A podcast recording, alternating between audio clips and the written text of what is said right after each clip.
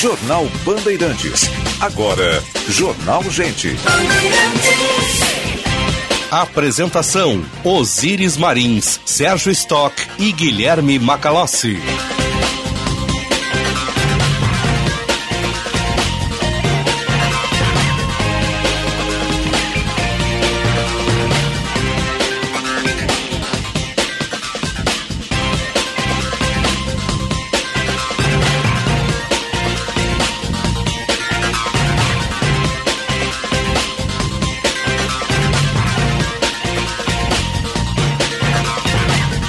Sinal da Rádio Bandeirantes marcou 9 horas. Temperatura em Porto Alegre, 21 graus e 5 décimos. Céu de brigadeiro na capital dos gaúchos, céu azul pintado de azul. Muito bom dia. Eu sou Osíris Marins, ao lado do Sérgio Stock, do Guilherme Macalós, da Central Band de Jornalismo. Estamos entrando no ar com Jornal Gente. Informação, análise, projeção dos fatos que mexem com a sua vida em primeiro lugar. Nossa sonoplastia do Mário Meira. Produção e edição do Jean Costa, a central técnica do Norival Santos, a coordenação de redação do Vicente Medeiros, é a equipe que faz o Gente e a Rádio Bandeirantes para você. Vamos até às 11 horas, depois tem Atualidades Esportivas, primeira edição com Luiz Henrique Benfica. O Grêmio entra em campo hoje, 19 horas, joga lá em Minas, né? A reta final aí da, da Série B, a despedida da Série B já com seu acesso confirmado e garantido, né? E sextou com eleição no domingo, né? Teremos uma grande cobertura a partir das 7 da manhã aqui na Rádio Bandeirantes, 6 da manhã já na Band News, né? Band News mais focado no nacional, nós aqui na Rádio Bandeirantes uh, percorrendo os 12 estados, o, o, Rio Grande do Sul mais 11, que possuem segundo turno, e também eleição nacional ao longo de todo o dia. Abrimos pela manhã aqui, o Rogério Ribeiro, depois alternando os colegas da redação integrada ao longo do dia, mobilizando repórteres, editores, produtores, pessoal da logística, até o fechamento das urnas às 17 horas e depois a apuração do número. Festa do vencedor, as repercussões, as projeções em nível federal e também nos estados. Você não vai perder nada na nossa cobertura aqui. Bom dia, senhor Sérgio Stock. Bom dia, Osíris Macalossi. Bom dia aos nossos ouvintes. Sextou com temperatura de verão mas as coisas vão mudar, não é? Vai subir a temperatura. Vai né? subir, depois vai desabar. vai desabar. Tem né? até um, uma previsão de geada, neve para a semana que vem. Olha só que maravilha. Neve? isso? Sim, eu li Eu não isso. acredito, isso mas não acho que pode vai ser acontecer. verdade, né? É, Não, esse serras. meteorologista Mas- é terrorista. Parece aqueles filmes catástrofe, não tem um que, que começa a cair neve, gelo, a O cidade dia embaixo. depois de amanhã. Dia depois da manhã, né? É, é, congela, congela toda a metade é. norte dos Estados Unidos. Aquilo é bizarro, né? É, aí tem um momento político ali dos Estados Unidos pedindo asilo ao México. Acho que esse aí ganhou a framboesa de ouro, né? Que é o pior filme. né? É, um troço meio maluco. Cinema né? catástrofe, né? Cinema catástrofe. Mas a, a temperatura vai mudar, amanhã tem previsão de uma chuvinha, domingo tem previsão de chuva mais intensa, daqui a pouco a gente vai ter os detalhes aí. Mas o que importa é o momento que se vive. O momento que se vive é um dia maravilhoso, de sol, a pino, uma sexta-feira, que antecede, faltam dois dias para as eleições, para a definição eh, de candidaturas à presidência da República, a definição de quem será o novo presidente e quem será o novo governador do Estado. A gente teve debate ontem, tem debate quase todos os dias, hoje tem um debate presidencial, o último, são os últimos debates, e vou continuar aqui batendo na mesma tecla, chovendo no molhado. Embora tenha um ou outro momento, Osiris, que um ou outro candidato tenha alguma coisa mais consistente a oferecer e mais detalhada, o fato é que os debates seguem muito rasos, ainda em termos daquelas propostas que são essenciais para o Estado e, evidentemente, para o país, que a gente vai ter o debate hoje à noite, o debate final. Sabe que eu fiquei triste assistindo os debates ontem, feliz pelos colegas, fizeram um bom debate lá, com, com a regra livre também, mais ou menos a, Formato a, muito bom. a semelhança do que a Band fez, né? E, e parabéns ao Herói, a todo o pessoal lá também da, da redação da RBS, pelo debate, contribui para a reafirmação da nossa democracia, né? A gente se escuta, se vê, os colegas todos, né? Eu sempre gosto de dizer que quem compete são as empresas, somos E- todos colegas, né? E há um esforço muito grande, É. você domina muito bem isso, né? Porque é um organizador profissional de debates, Ah, né? nem me fala desse Há um esforço muito PhD. grande, um trabalho, é PHD em debates. Dá muito trabalho. Dá muito trabalho, dá custo, né? Dá custo, Não né? tem uma correspondência comercial que, que cubra É, isso. Normalmente é, acaba saindo do caixa das empresas, né? Exatamente. Então, eh, todo mundo que promoveu e se dispôs a promover debate, vou Merece repetir o que eu disse outro parabéns. dia aqui, prestou um serviço público com a melhor das intenções, para levar ao eleitor aquilo que pensam os candidatos que estão aí. E eu ia dizer, eu dar os parabéns para os colegas lá, é, mas, mas triste pelo conteúdo, por ver que os candidatos acabam se transformando em personagens, né? E, Muito e aí, o senhor puxa, está mentindo, É, essas né? coisas. É que vira o, todo mundo lutando pelo empate de 0 a 0 todo mundo se, se digladiando, né? É. A gente já teve anos passados com debates com mais conteúdo, né? Esse, e polarização a gente sempre teve na, na vida, só que a, a, agora a régua está mais baixa, né? Está é. Mais baixa. Até o, o debate presidencial eu considero ainda mais baixo. Porque é. É, o desafio é muito maior, é o é. desafio do país, é o desafio em relação ao mundo, não que o Estado. E também teve personagem, né? Também, também teve, teve personagem. personagem. É, também é as coisas por aí. Mas muito mais raso e os problemas, evidentemente, muito maiores né, no ambiente nacional.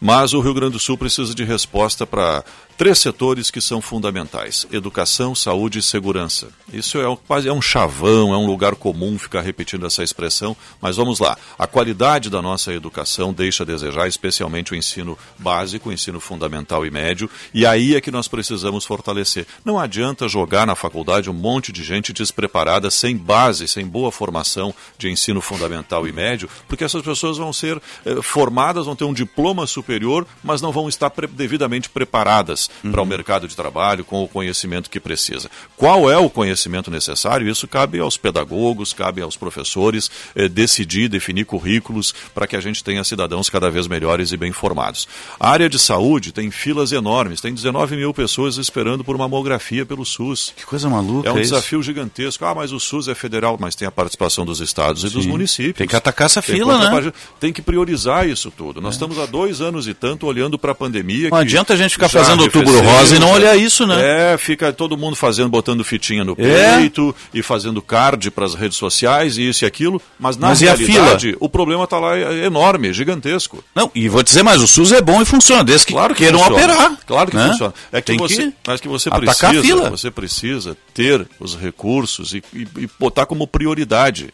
Eu não acredito que não haja possibilidade de reduzir essas filas, de diagnosticar claro essas mulheres. Há. E não são só, nós estamos falando do, de um caso específico, tem aí gente esperando por cirurgia, hum. estima. E a gente está falando do exame que não é de alta complexidade, gente. Não, é, é mamografia. Pois é. Né? é.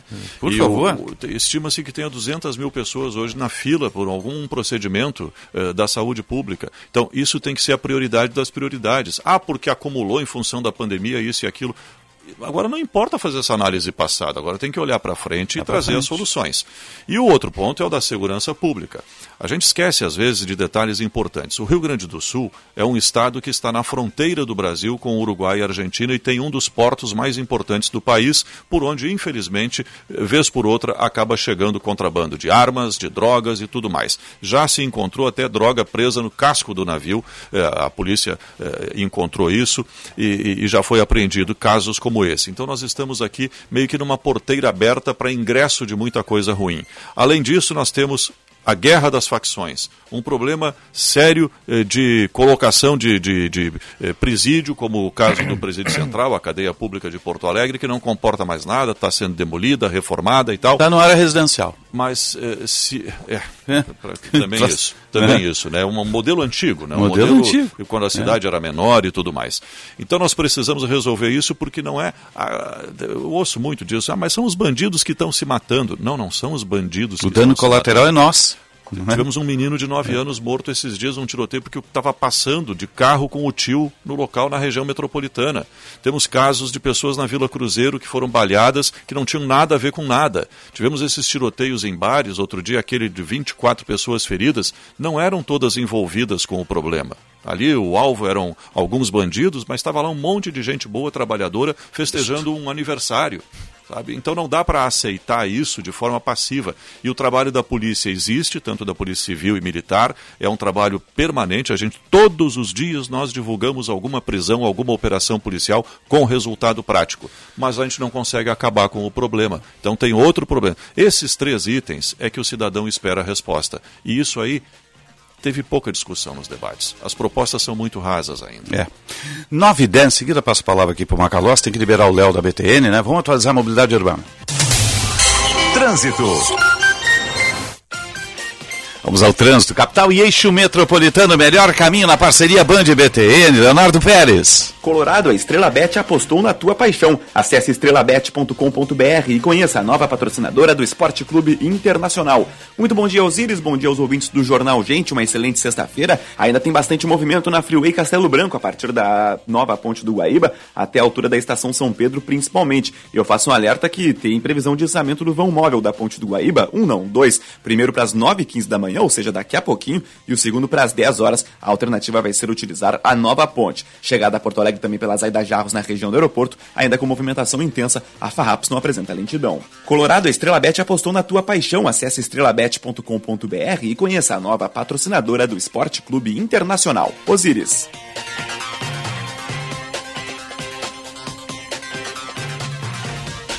Obrigado, Léo. 9 e 11, 21 graus, 8 décimos a temperatura. Bom dia, Macalossi. Bom dia, Osiris. Bom dia, Sérgio. Bom dia ao público da Rádio Bandeirantes. É, qual que hoje é o nível de vacinação é, contra a poliomielite aqui no estado do Rio Grande do Sul? Acho que deve ser 72, Porto Alegre estava com 48. Estava por ali, né? Mas eu acho que deve ter subido um pouco. O ideal é acima de 95. Mas, mas, bem abaixo dos 95%, uhum. que é a meta. Né? Uhum. E o nível de vacinação para a meningite? Pá, essa eu não sei mesmo. Deve ser bem abaixo, né? Bem abaixo. Bem né? abaixo. Nossa. As implicações de você não ter coberturas vacinais, qual é? A volta das doenças, Isso, exatamente. as mortes decorrentes delas e as sequelas graves a polio.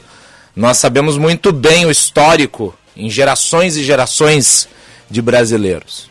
Por que, que eu estou falando sobre isso? Nós temos batido muito na necessidade das pessoas se vacinarem. Uhum.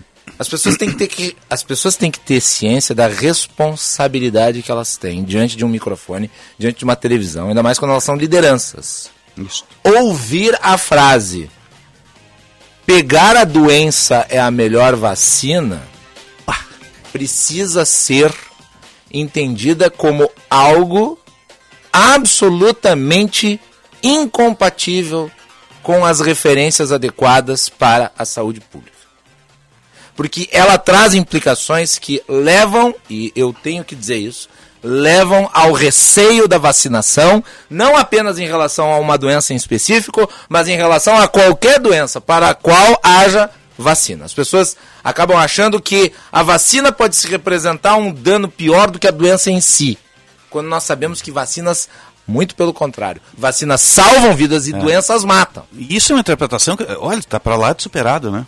Essa questão da ah tem que né, tem que ter a doença para ficar vacinado né? isso para lá de superado. Até Não, porque pessoas que pegaram é. covid por exemplo se reinfectaram. Sim você pega e pode morrer né? Tem mais essa. Exato. A vacina você se vacina e você tem uma imunidade que não lhe causa risco. É. a doença se você pega e você não morre claro você vai ter ali imunidade por um período mas você correu um enorme risco. Exatamente. E no passado, no início da pandemia, quando não havia vacina, quando não havia conhecimento sobre a doença, e quando a doença ela era muito mais grave porque nós não tínhamos imunização, as pessoas morriam, o risco era muito grave em pessoas de todas as idades.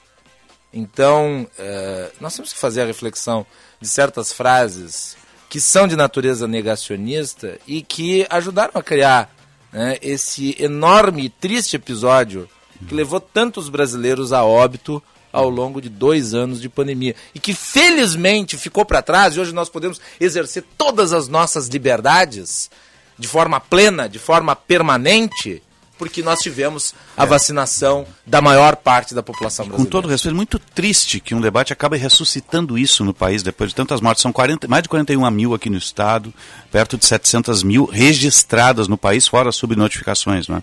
E isto já virou já está circulando o mundo é, é, essa afirmação, né? Já está circulando o país, já tem repercussão lá em cima e é o tipo de repercussão negativa para a gente. Né? 9 e 15, 21 graus, 8 décimos a temperatura. Vamos atualizar o metrô de superfície, previsão do tempo, em seguida vamos a Brasília. Serviço Bandeirantes. O Aeroporto Internacional Salgado Filho está aberto para pousos e decolagens, operando visualmente nesta sexta-feira. Dentre partidas e chegadas programadas até a meia-noite, há dois atrasos e um cancelamento. O serviço da Transurb também operam normalmente. Há agora trens a cada 12 minutos disponíveis em ambos os sentidos. Com as informações do aeroporto e da Transurb, Gilberto Echauri. Serviço Bandeirantes. Previsão do tempo. Central Band de Informações do Tempo, Maria Fernanda Chaves. Bom dia. Bom dia. Sol com nuvens na maior parte do estado nesta sexta-feira. Em Porto Alegre, previsão de sol, mínima de 14 graus e máxima de 28 graus. Em Lajeado, no Vale do Taquari, previsão de sol, mínima de 13 graus e máxima de 29 graus. Em Erechim, no norte do estado, previsão de sol com nuvens, mínima de 11 graus e máxima de 26 graus. Em Bom Princípio, no Vale do Caí, céu limpo, mínima de 12 graus e máxima de 30 graus. Em Santa Rosa, na fronteira noroeste, previsão de sol, mínima de 13 graus e máxima de 29 graus. Da Central Band Meteorologia, Maria Fernanda Chaves. 916, vamos à Conexão Brasília. E agora no Jornal Gente, Conexão Brasília, com Rodrigo Orengo.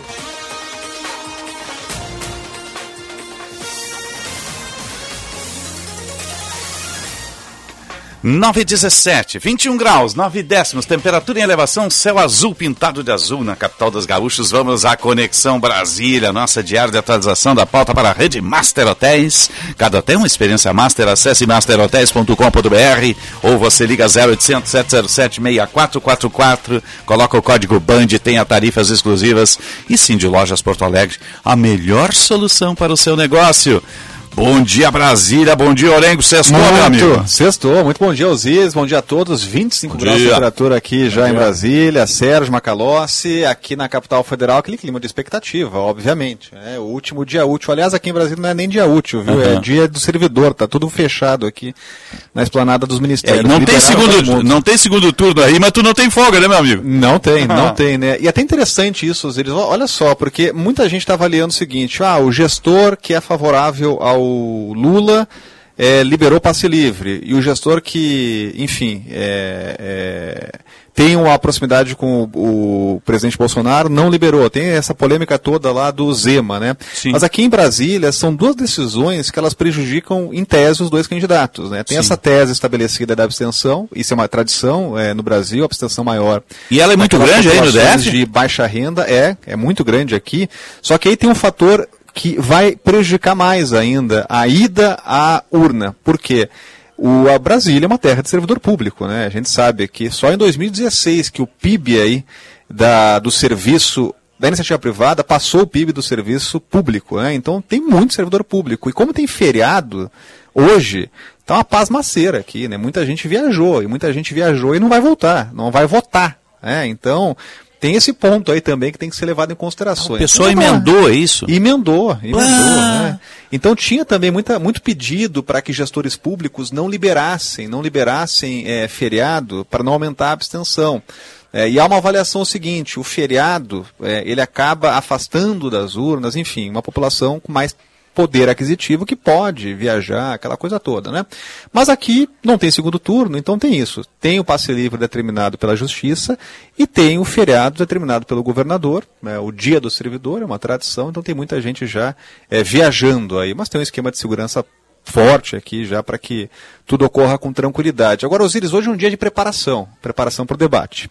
Numa eleição extremamente acirrada, eh, obviamente as campanhas dão atenção maior ao debate. A gente viu isso no debate da Band, toda a atenção, mobilização que foi feita pela campanha, ou foram feitas pelas campanhas, né, as mobilizações de preparação dos candidatos. Né. O, o presidente Jair Bolsonaro, nos últimos debates, ou no primeiro turno, vinha até dizendo que não precisava se, se, se preparar, mas ele foi muito preparado para o debate da Band. Né. A gente viu ali estratégias estabelecidas, aquela coisa. Foi, não teve um bom desempenho no primeiro bloco, mas no terceiro bloco ali dominou o, o bloco e com uma orientação direta ali dos assessores, do filho, do, do, do comandante ali do marketing, Fábio Faria. Né? Então hoje é um dia de preparação total dos candidatos. Né? O presidente já está no Rio de Janeiro para o debate, É, o presidente Lula optou por ficar nesses últimos dias em São Paulo, então está em deslocamento para o Rio de Janeiro.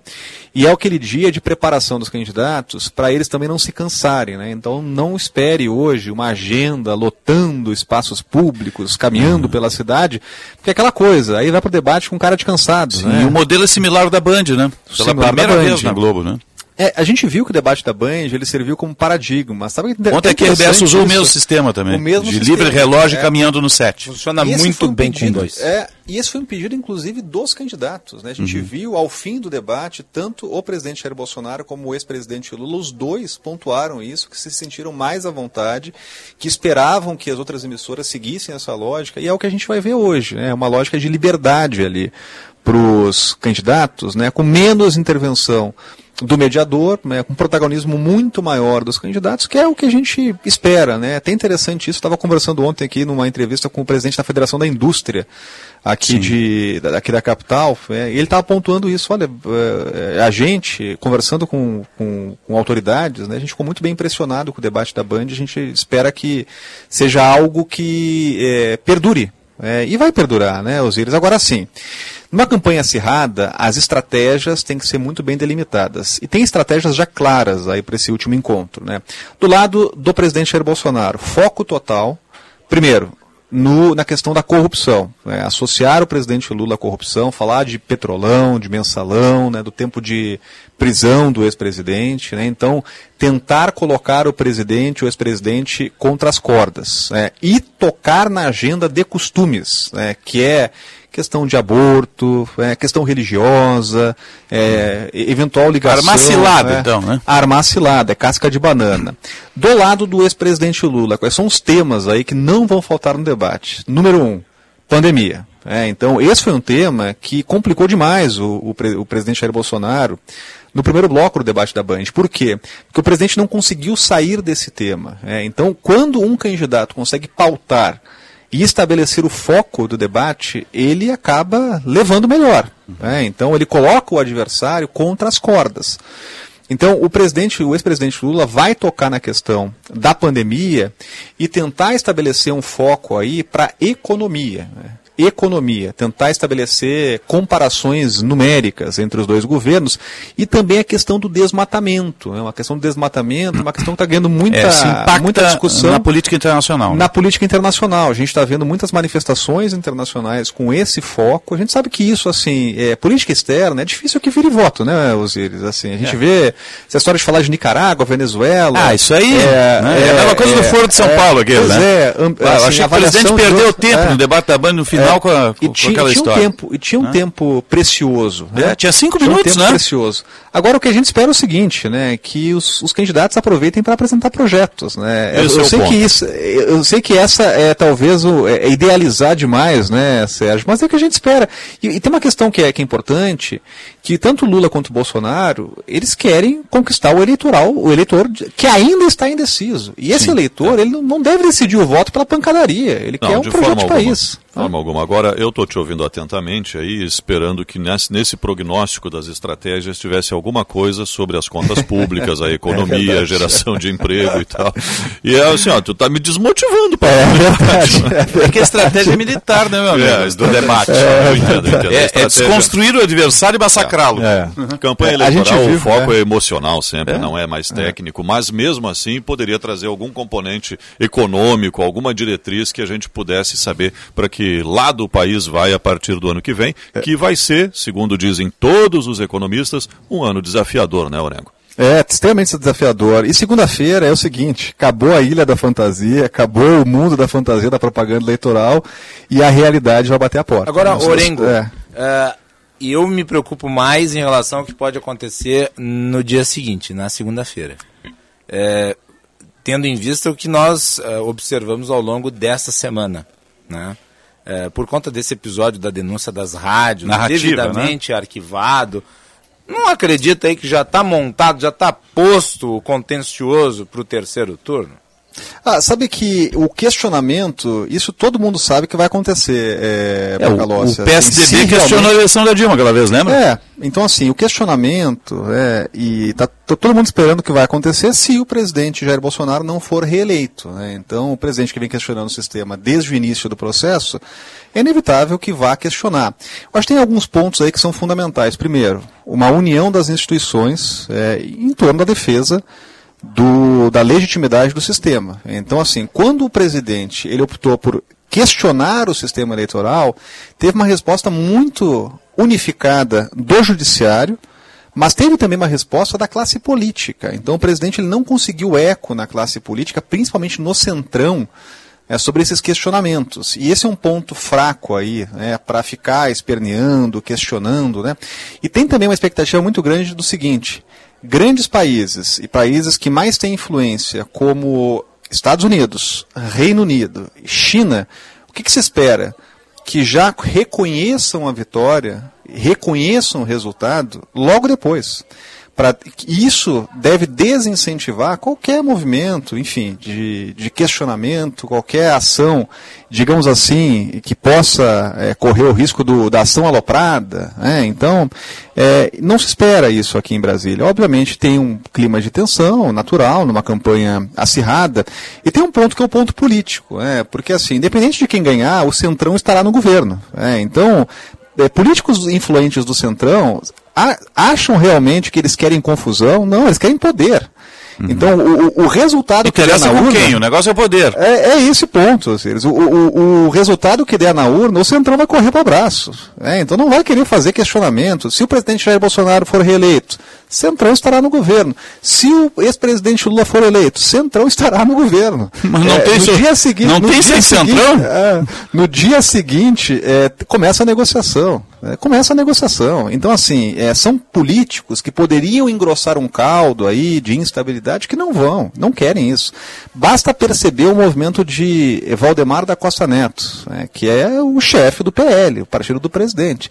Ele não embarca é, em nenhum, nenhuma estratégia aí de questionamento público, né, sempre sai pela tangente.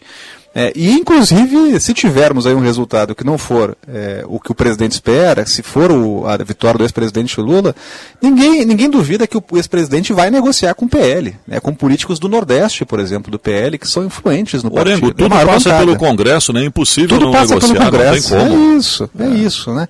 Então, é, há, há um clima de tensão em função de questionamentos que foram feitos aí ao longo do processo, mas a própria resposta a essa ação aí das rádios, né, foi uma resposta inequívoca e muito forte, muito rápida, né? Então, o que mostra que, olha, podem questionar, podem, enfim, fazer bravata, mas as instituições elas devem responder, né? E, e o que a gente espera, Osiris, é seja quem for o vencedor que o vencedor seja respeitado, né? Presidente Jair Bolsonaro reeleito ou ex-presidente Lula eleito, né? E seja um processo que respeite aí o resultado das urnas. Tá certo. Orengo, obrigado pelas informações. Boa jornada. Nos encontramos domingo, meu amigo. Um abraço. Combinadíssimo. Tamo junto. Um abraço. Um abraço. Um abraço. 928.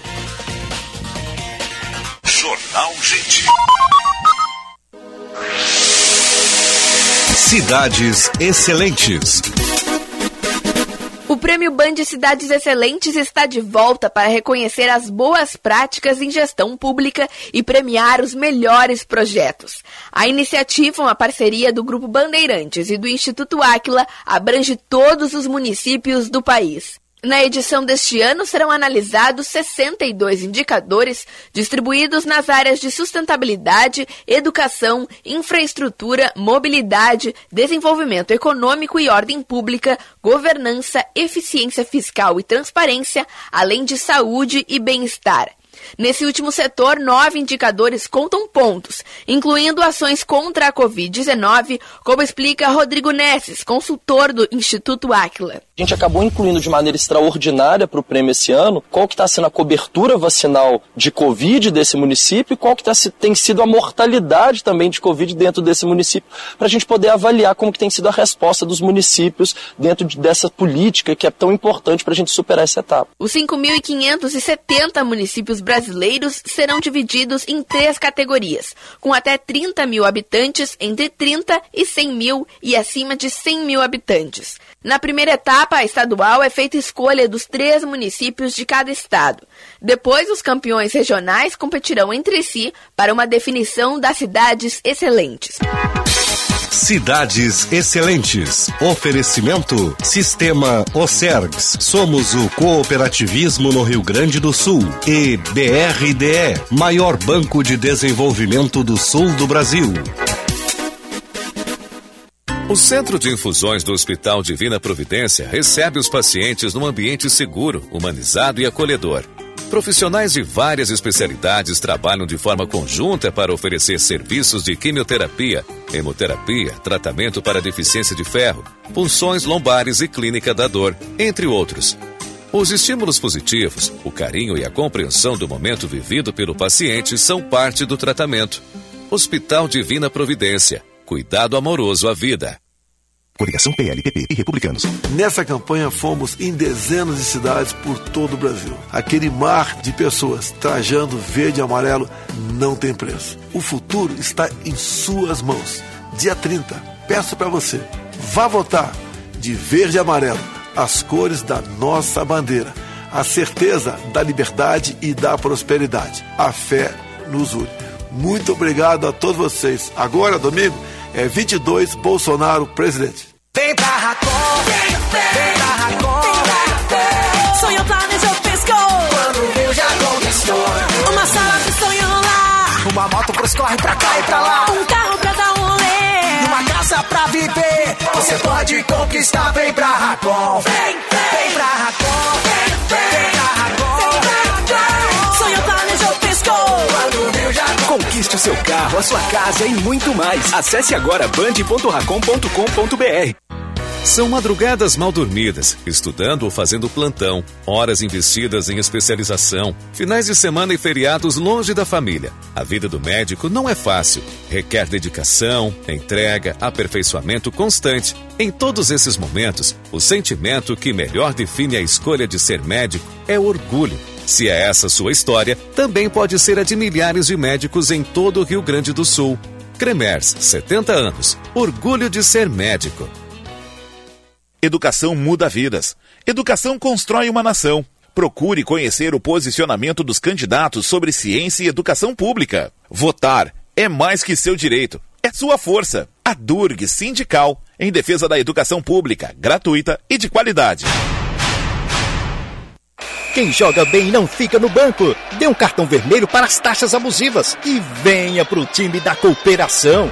Escolha a melhor jogada para sua vida financeira e o jeito mais justo de cuidar do seu dinheiro. Venha fazer parte do Cicobi. Aqui você tem diversas opções de investimentos e seu dinheiro rende muito mais. Além disso, você é dono do negócio e tem participação nos resultados. Mude o jogo e venha para o Cicobi. Cicobi, jogar junto é cooperar.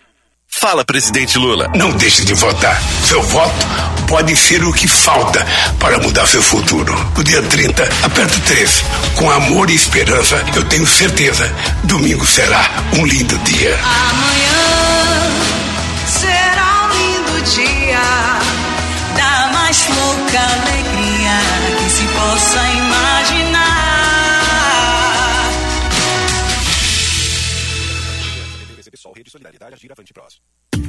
Pais e mães de Gravataí, atenção para um aviso muito importante. Se você tem filhos de até 5 anos, precisa levá-los para vacinar contra a poliomielite. A polio é uma doença séria que pode causar sequelas por toda a vida, inclusive com a paralisia das pernas. E vacinar é a única forma de prevenir. Por isso, não deixe de levar seus filhos em uma das 29 unidades de saúde da cidade. Prefeitura de Gravataí. Cuidar e viver Gravataí.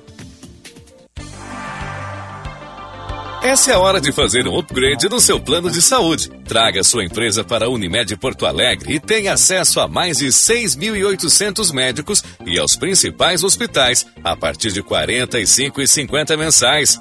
Tenha um plano de saúde à altura dos seus negócios. Venha para a Unimed Porto Alegre agora mesmo. A vida pede mudança de planos. Unimed Porto Alegre. Cuidar de você, esse é o plano. Fim de semana chegando com bola rolando no futebol da Band. O tricolor faz o último jogo como visitante nesta temporada. Gol! Vence Grêmio, com narração de Marcos Couto. Do Grêmio! Nesta sexta-feira, o futebol da Bandeirantes começa às seis da tarde, com Diogo Rossi e o jogo aberto.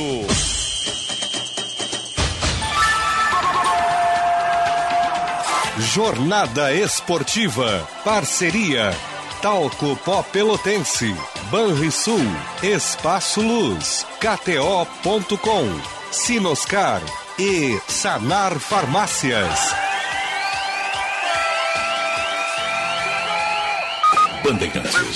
Fechada com você. Fechada com a verdade. Jornal Gente.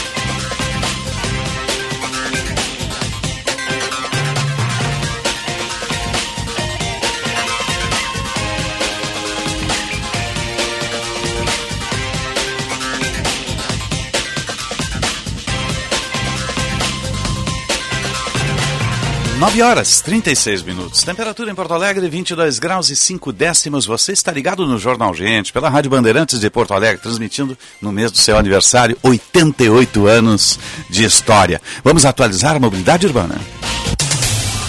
Trânsito. Vamos ao melhor caminho. Capital e eixo metropolitano, Leonardo Pérez.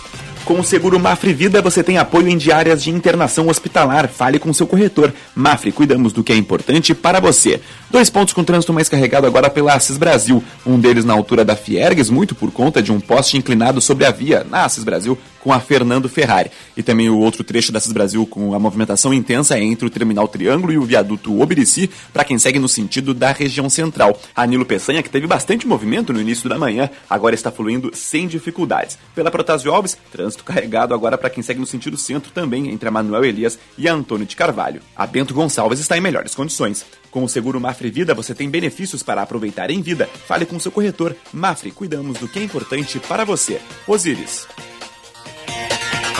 Obrigado, Leonardo. Retorna daqui a pouquinho. Nós estamos no ar para o Unimed Porto Alegre. Cuidar de você, esse é o plano. Cicobi Crédito Capital em Vista, com os valores do cooperativismo e Cremer 70 anos, protegendo a boa medicina.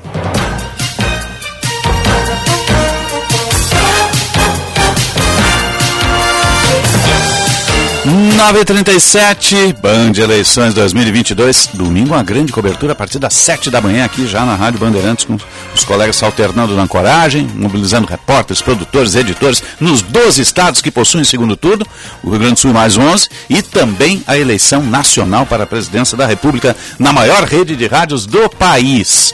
9h37, com muita satisfação estar recebendo aqui o secretário de Tecnologia da Informação do nosso TRA Gaúcho, TRRS. Daniel Roberto, bom dia, obrigado pela atenção, obrigado por estar conosco aqui hoje. Bom dia, Osiris, bom dia, Sérgio, bom, Bom dia. Macalós. Bom dia. É um prazer enorme estar aqui. Quanto tempo? com Desde 96, desde a, desde a primeira urna eletrônica, né? Sim, sim. Né? Aí tu tinha ingressado na Justiça Eleitoral ali, né? É, du duas, Ingressou muito jovem, Com diga-se duas passagem. semanas de TRE, eu fui apresentado para a urna eletrônica. Tinha chegado a primeira urna, que era feita de, era de metal ainda. De metal, Era mas um não era em todo o primeiro estado, protótipo. né, aquela eleição. Não. É só no, nas, era Caxias, Porto Alegre E Pelotas. Pelotas, eram os três polos com mais de 200 mil Só eleitores onde na havia a possibilidade de segundo Né? turno. É, a- a- a- a- foi uma construção ao longo do ano, assim. né?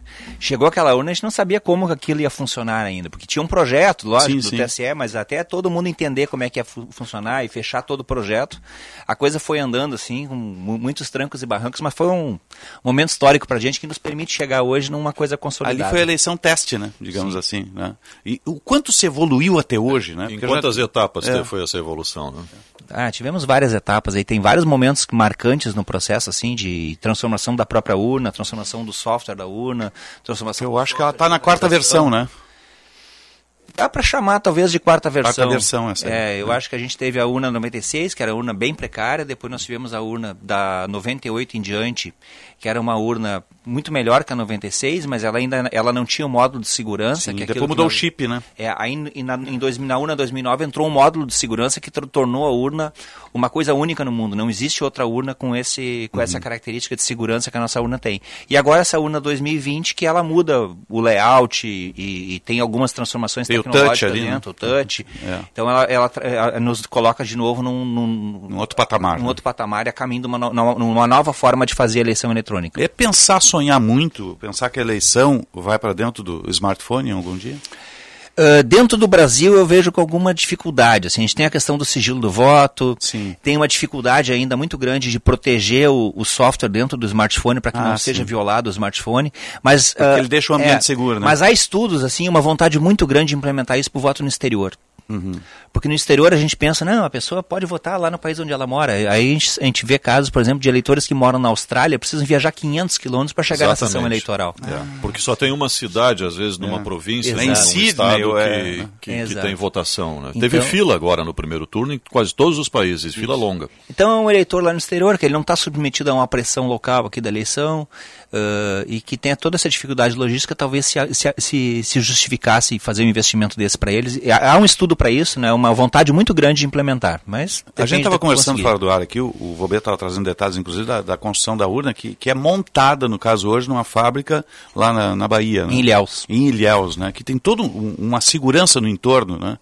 Exato, essa fábrica ela tem a, a parte fabril, ali onde se fabrica a placa, e tem um ambiente de segurança, onde depois que a placa é montada, eh, há um equipamento ali que se conecta nessa placa. É um robô, né? Um robô que insere na, na placa ah, o, algumas chaves criptográficas essenciais para a segurança da urna. E cada urna recebe a sua chave específica ali naquele momento. Ah, e aí depois disso, dentro desse ambiente ainda, é, é- é- é colocado um selo, uma, uma resina colocada em cima dessa área para que não se, não se tenha mais acesso a esses, esses contatos lacrando isso. Então aquela informação colocada, ela fica enterrada ali dentro, ninguém acessa essa informação mais. Então a urna é o único dispositivo capaz de acessar aquele dado. Então, qu- quando eu a, gente, a gente transmite um boletim de urna, por exemplo, no dia da eleição, esse boletim de urna ele é assinado por uma chave criptográfica que está enterrada dentro desse, Sim, desse hardware de segurança. Selada ali. Então só a urna eletrônica consegue gerar aquilo ali. Isso eleva a nossa urna num patamar de segurança assim fora de série. Sem né? dúvida. É, é, ah, a urna tem essa capacidade de identificar o software que está rodando ali, se ele é um software que é o software assinado lá no TSE. E, Hum. e a, a base da segurança da urna é essa. A urna consegue verificar que o software que está rodando ali é o software verdadeiro. E esse software verdadeiro é o software que foi auditado pelas entidades. Então, se tivesse alguma coisa no programa da urna para trocar os votos do fulano para o Beltrano, isso estaria em algum lugar desse programa que foi inspecionado. Né? Então, e esse ano teve muita gente inspecionando. Sim, sim, sim. É, eu, eu ia perguntar exatamente isso. Ah, hoje nós temos aí esse conjunto de medidas de segurança estabelecidos, existem resoluções que, inclusive, especificam todas as etapas, né, diretor? eh, de procedimentos que são adotados antes do processo eleitoral, durante o processo eleitoral, até, a sua en- até o seu encerramento. E eu tenho abordado muito no meu programa a questão da segurança das eleições e da auditabilidade das urnas. E um dos pontos mais importantes, eu acho que na discussão sobre isso, é a questão envolvendo o código-fonte. E eu conversei com eh, cientistas que tiveram acesso, eh, porque participam de instituições que fazem a checagem, no caso a Unicamp. eh, conversei com o, o- o integrante do Instituto de Informática da Unicamp que participou do processo de auditagem ali, e a conclusão, o relatório, ele foi o, o autor do relatório, nada encontrado. Essa tem sido, eh, diretor Vobeto, eh, digamos, a regra, no caso, os relatórios não encontrarem nada de suspeito no código-fonte e, junto a isso, e a auditagem feita pelos militares? Bom, na verdade, sim, nenhum relatório relatou nenhum acha, ah, qualquer achado, né? Então não há, porque, porque não existe, não existe efetivamente. Então não há nenhum achado de alguma coisa errada dentro do código. Dentro dessas coisas erradas, só para esclarecer bem, poderia haver uma tentativa de invasão? Ela, poder, ela detecta isso? É que são duas coisas diferentes, né? Uma coisa é eu, eu produzo um software que é um software ah, viciado e esse software uh, está programado para, em determinadas cir circunstâncias, trocar o voto do candidato A para o candidato B, por exemplo. Uhum. Né? Essa que é a análise do código de fonte, ela se, ela se volta muito em relação a isso, para que não, não haja possibilidade de existir isso. Uhum. E aí, quando eu vou olhar o código fonte, tem que estar em algum lugar programado isso. E, e efetivamente, a Unicamp, a USP, a Universidade Federal de Pernambuco ficaram praticamente um ano com o software dentro da universidade, examinando. Né? Então, eles conseguiram fazer uma análise muito profunda e realmente não encontraram nada. Sim, fizeram uma imersão em cima do Isso. software. Né? Os militares fizeram sua análise, uh, provavelmente não encontraram nada, porque não, não soltaram nenhum relatório dizendo encontrei aqui, Eureka, encontrei. Né? Mas também não fizeram um relatório dizendo não encontrei nada. Uh, há, há sim, por parte de algumas entidades, para a gente ser bastante justo, uma certa crítica quanto a alguma dificuldade ainda de se fazer essa inspeção, especialmente no ambiente lá do TSE né, porque essas três universidades tiveram essa, dentro de um projeto piloto essa possibilidade de fazer uma análise mais ampla, mais livre dos, do código. Se espera para a próxima eleição poder trabalhar com isso. Espero, inclusive, que se publique na internet esses, esses códigos para que qualquer pessoa interessada possa lá ver o que, que tem. Uhum. Né? Mas então, uh, ninguém realmente encontrou nada. A questão da invasão, ela já remete um pouco mais ao, ao trabalho que é feito lá em novembro, foi feito em uhum. novembro do ano passado, que é o teste público de segurança. Que é o hackeamento. Que é o hackeamento. Que aí eu tenho o código legítimo feito pelo TSE, e aí eu, eu quero ter certeza que não consegue um terceiro pegar um software adulterado e socar lá dentro da urna esse software adulterado para que ele funcione.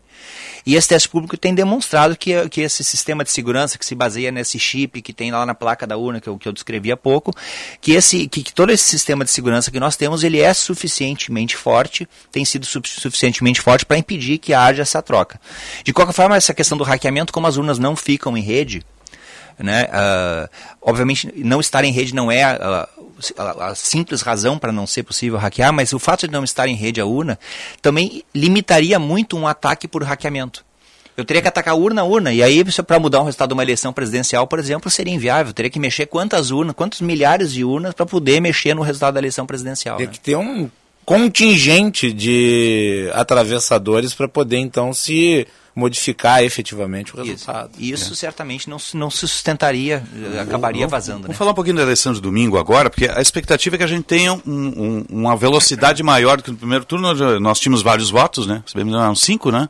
Cinco votos ali Estadual, na, federal, senador, governador e presidente. Cinco, cinco votos. votos. Agora é dois só. Governo do Estado e, em 12 estados. Né?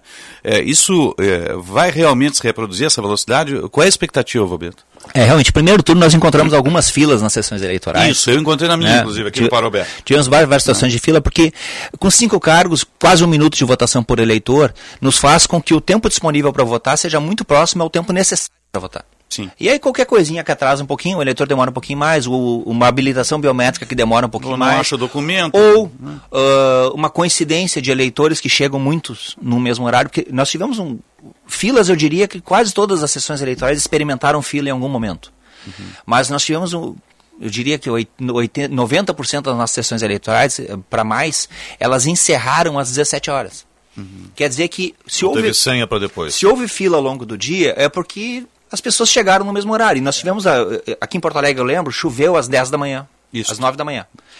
E era uma chuva que todo mundo olhava assim, ah, isso é uma chuva passageira. Então o que, que eu faço? Se vai chover agora e vai parar de chover daqui uma hora, eu vou esperar uma hora para sair de casa para não me molhar. Então quando todo, quando todo mundo saiu às 11, deu uma pororoca na sessão e deu problema. Então, a gente tem essa questão do tempo de votação, que diminui drasticamente para o segundo turno, de 58 segundos, deve baixar para menos de 20 segundos agora. Isso já é suficiente para eliminar filas. É rápido, duas dezenas ali. Né? Isso, é bem rápido. Uh, uh, nós temos uma preocupação um pouquinho maior com Cachoeirinha. Ah, porque tem a, a eleição. Ali tem a eleição de prefeito, acessório. então já são três cargos, não são, são três só dois. Municípios, são, né? são três municípios, Cachoeirinha, Cerro Grande e Entre Rios do Sul. Uhum. Uh, então ali eu tenho três cargos, não são só dois, e há o risco de algum eleitor desavisado chegar na sessão eleitoral, votar para o presidente e ficar ali, ué, o que, que aconteceu? Ah, tem que votar para prefeito. Puxa, mas quem é que está concorrendo? Prefeito é o último. Sabe, daqui a pouco a pessoa não está ligada na eleição de, uhum. de prefeito, porque a, a, divulgação não é tão grande, claro. e essa pessoa trancar ali e demorar um pouco mais de tempo na sessão. Então a gente está tentando ainda orientar as pessoas e pedindo para os mesários também dessas sessões uh, indagarem o eleitor antes, antes dele entrar na cabine se ele sabe que tem votação para prefeito, porque aí o eleitor se prepara antes de chegar ali. Né? Mas essa questão da diminuição do tempo de votação é importante. A biometria, nós. Uh, aquilo que nós fazemos com o mesário na, na capacitação é uma coisa cruel. O mesário é convocado, ele vai receber uma capacitação e nessa capacitação ele recebe uma enxurrada de informações. Um volume muito volume grande. de cu- Num informações diversas, curto, né? E, e- o período não pode ser muito maior porque o próprio mesário não tem tempo. ah, ah, e, e é uma enxurrada de informação. E o cara muitas vezes não consegue absorver alguns detalhezinhos operacionais que fazem toda a diferença no dia da eleição. E aí acontece uma sessão ali que o cara demora mais para chamar o eleitor, não pede para o eleitor colocar o dedo corretamente no leitor biométrico, não pede para botar no momento certo. Nós identificamos agora entre o primeiro e o segundo turno onde isso aconteceu a partir dos logs da urna. E aí nós podemos fazer um contato específico com esses mesários dizendo, meu amigo, aqui seria importante você agir assim. Então a gente tem uma expectativa muito grande de que além do tempo de votação menor, o mesário tenha esse- essa desenvoltura maior, além do, do aprendizado natural que eles vão tendo ao longo do dia da votação. Né? Então esperamos realmente um segundo turno muito mais tranquilo. eh, diretor, dado o volume de pessoas que participam do processo, é importante destacar, é a Justiça Eleitoral que coordena, ela que organiza a eleição, mas a, socie- a sociedade civil também participa, porque nós temos aí os mesários, que são pessoas que são chamadas da sociedade, são pessoas de pensamentos, ideias absolutamente distintas, estão lá participando do processo e ajudando a organizá-lo. Dado o volume de pessoas, é óbvio que nós vamos ter situações como essa que o senhor menciona. Agora, se nós observarmos no geral, primeiro turno foi de absoluta normalidade. A apuração começou no horário adequado e correto. E terminou né, com ah, os resultados muito próximos ao encerramento do horário de votação. Né? Três horas depois já se sabia né, se teríamos primeiro, eh, segundo turno ou não, quem eram os vencedores.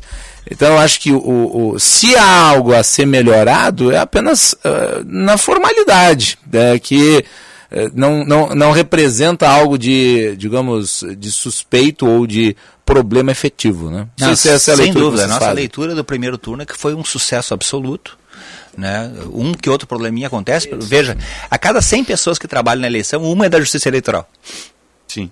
Os outros são, são os mesários, né? Então, ah, é, é essa dificuldade realmente de fazer e, e- e- e conseguir fazer isso funcionar contento, harmonicamente durante o dia inteiro é fantástico. O nosso presidente, o desembargador Mexe, fala que agora o parafuso está apertado, é hora de botar a borrachinha. Isso, em cima da cabeça do, do, Do parafuso. do- parafuso.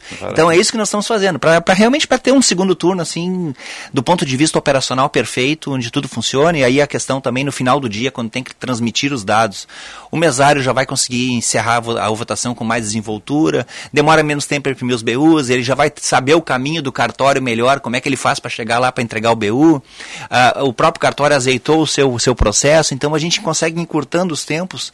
O, no primeiro turno era uma massa de dados gigante para processar, chegava lá no TCE, tinha uma fila para processar, agora é pouco dado, processa imediatamente. Então, tudo isso conspira para que a gente tenha não só a votação melhor, mas uma totalização mais ágil também. Uhum. Qual é o volume de pessoas que trabalham né, nesse processo todo da eleição aqui no Estado? Olha, a Justiça Eleitoral, ela tem aí em torno de 1.500 pessoas no seu corpo aí de funciona de servidores, requisitados, estagiários. Temos mais em torno de mil eh, contrata- eh, terceirizados que, que dão apoio na, na- na preparação das urnas ali, um trabalho bastante operacional em cima das urnas eletrônicas. E essa questão aí em torno de 110 mil mesários. É bastante. Os requisitados são de outros setores e voltam depois na segunda-feira para os seus Não, locais de em- origem. Em muitos casos, os cartórios eleitorais eles possuem servidores de prefeituras que são requisitados e ficam por um longo tempo nos Ah, um cartórios. período. então é, é o porque nós temos na na Justiça Eleitoral somente dois servidores do quadro por zona eleitoral. Esse é, o, esse é o padrão. E aí precisa ter uma força de trabalho e as- os, os Senhor- municípios contribuem. O senhor mencionou transmissão de votos. Está aí uma outra coisa que gera dúvidas, né? Que é alvo de frequentes fake news. As pessoas acham que os votos eles são enviados por sinal e daí no caminho Por um e-mail. perde, né? Como é que se faz, né, a geração eh, do resultado? E fala um pouco sobre a suposta sala secreta que alguns acham que é uma cripta dentro do TSE que fica lá no calabouço, né? Que tem um monte de gente ali olhando, vendo, ah, vou trocar o voto, que tá tudo inebriado assim por um grau assim de fumaça espessa. E que eu vi lá as imagens, é uma sala assim com uma, reparti uma repartição burocrática clássica. Fala um pouco sobre isso para nós. É, o que que acontece, né? Ah, realmente, ah, desde 2014 a gente tem esse histórico de, de teorias da conspiração em cima dos dados da transmissão. Porque a gente tem um histórico, e eu, eu acredito que vai se repetir novamente agora, na eleição de domingo, de que por, por questões de logística, lá em 2014 isso foi mais acentuado por causa do fuso horário, mas nós vimos agora no primeiro turno que por questões de logística mesmo, alguns TREs, e coincidentemente a gente foi analisar depois, os TREs uh, que, o, que o Bolsonaro teve mais votação, eles acabam. Uh, Paraná, Santa Catarina, Rondônia, Uh, o próprio TRE do Rio Grande do Sul é um TRE que se mostrou mais ágil do que alguns TREs, especialmente lá do Nordeste. Questão de logística mesmo local, que fez com que o, o, o, alguns começassem a transmitir um pouquinho antes do outro. Uhum. Como eu começo a transmitir um pouquinho antes do outro, eu tenho um percentual maior de votos apurados. Se o, o determinado candidato tem mais votos naquele lugar, ele sai na frente. Claro. E aí, como todo mundo tem que tender por 100%, em algum momento quem saiu na frente vai ter que desacelerar e o outro que está atrás vai, vai começar a mandar mais dados e proporcionalmente um candidato vai crescer em relação ao outro ao longo da eleição. Que foi exatamente o que aconteceu na eleição de 2014 com a Aécio e a Dilma. Ele saiu na frente, depois a Dilma, a Dilma passou. passou. Né? Uh, no primeiro turno agora também, o Bolsonaro saiu na frente e foi indo e cruzou. Uhum. No segundo turno vai acontecer a mesma coisa. O Bolsonaro vai sair na frente, provavelmente, e as curvas vão começar a se aproximar. E daí veremos. Se vai cruzar ou não vai cruzar, nós vamos saber a partir do que o eleitor votou.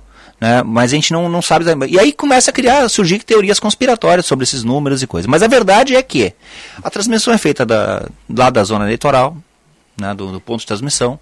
Esse boletim de urna ele é, ele é assinado, não tem como alguém alterar esse boletim de urna, uhum. e essa assinatura é da, da própria Sim. urna, né, usando aquela, aquele hardware de segurança que a urna tem.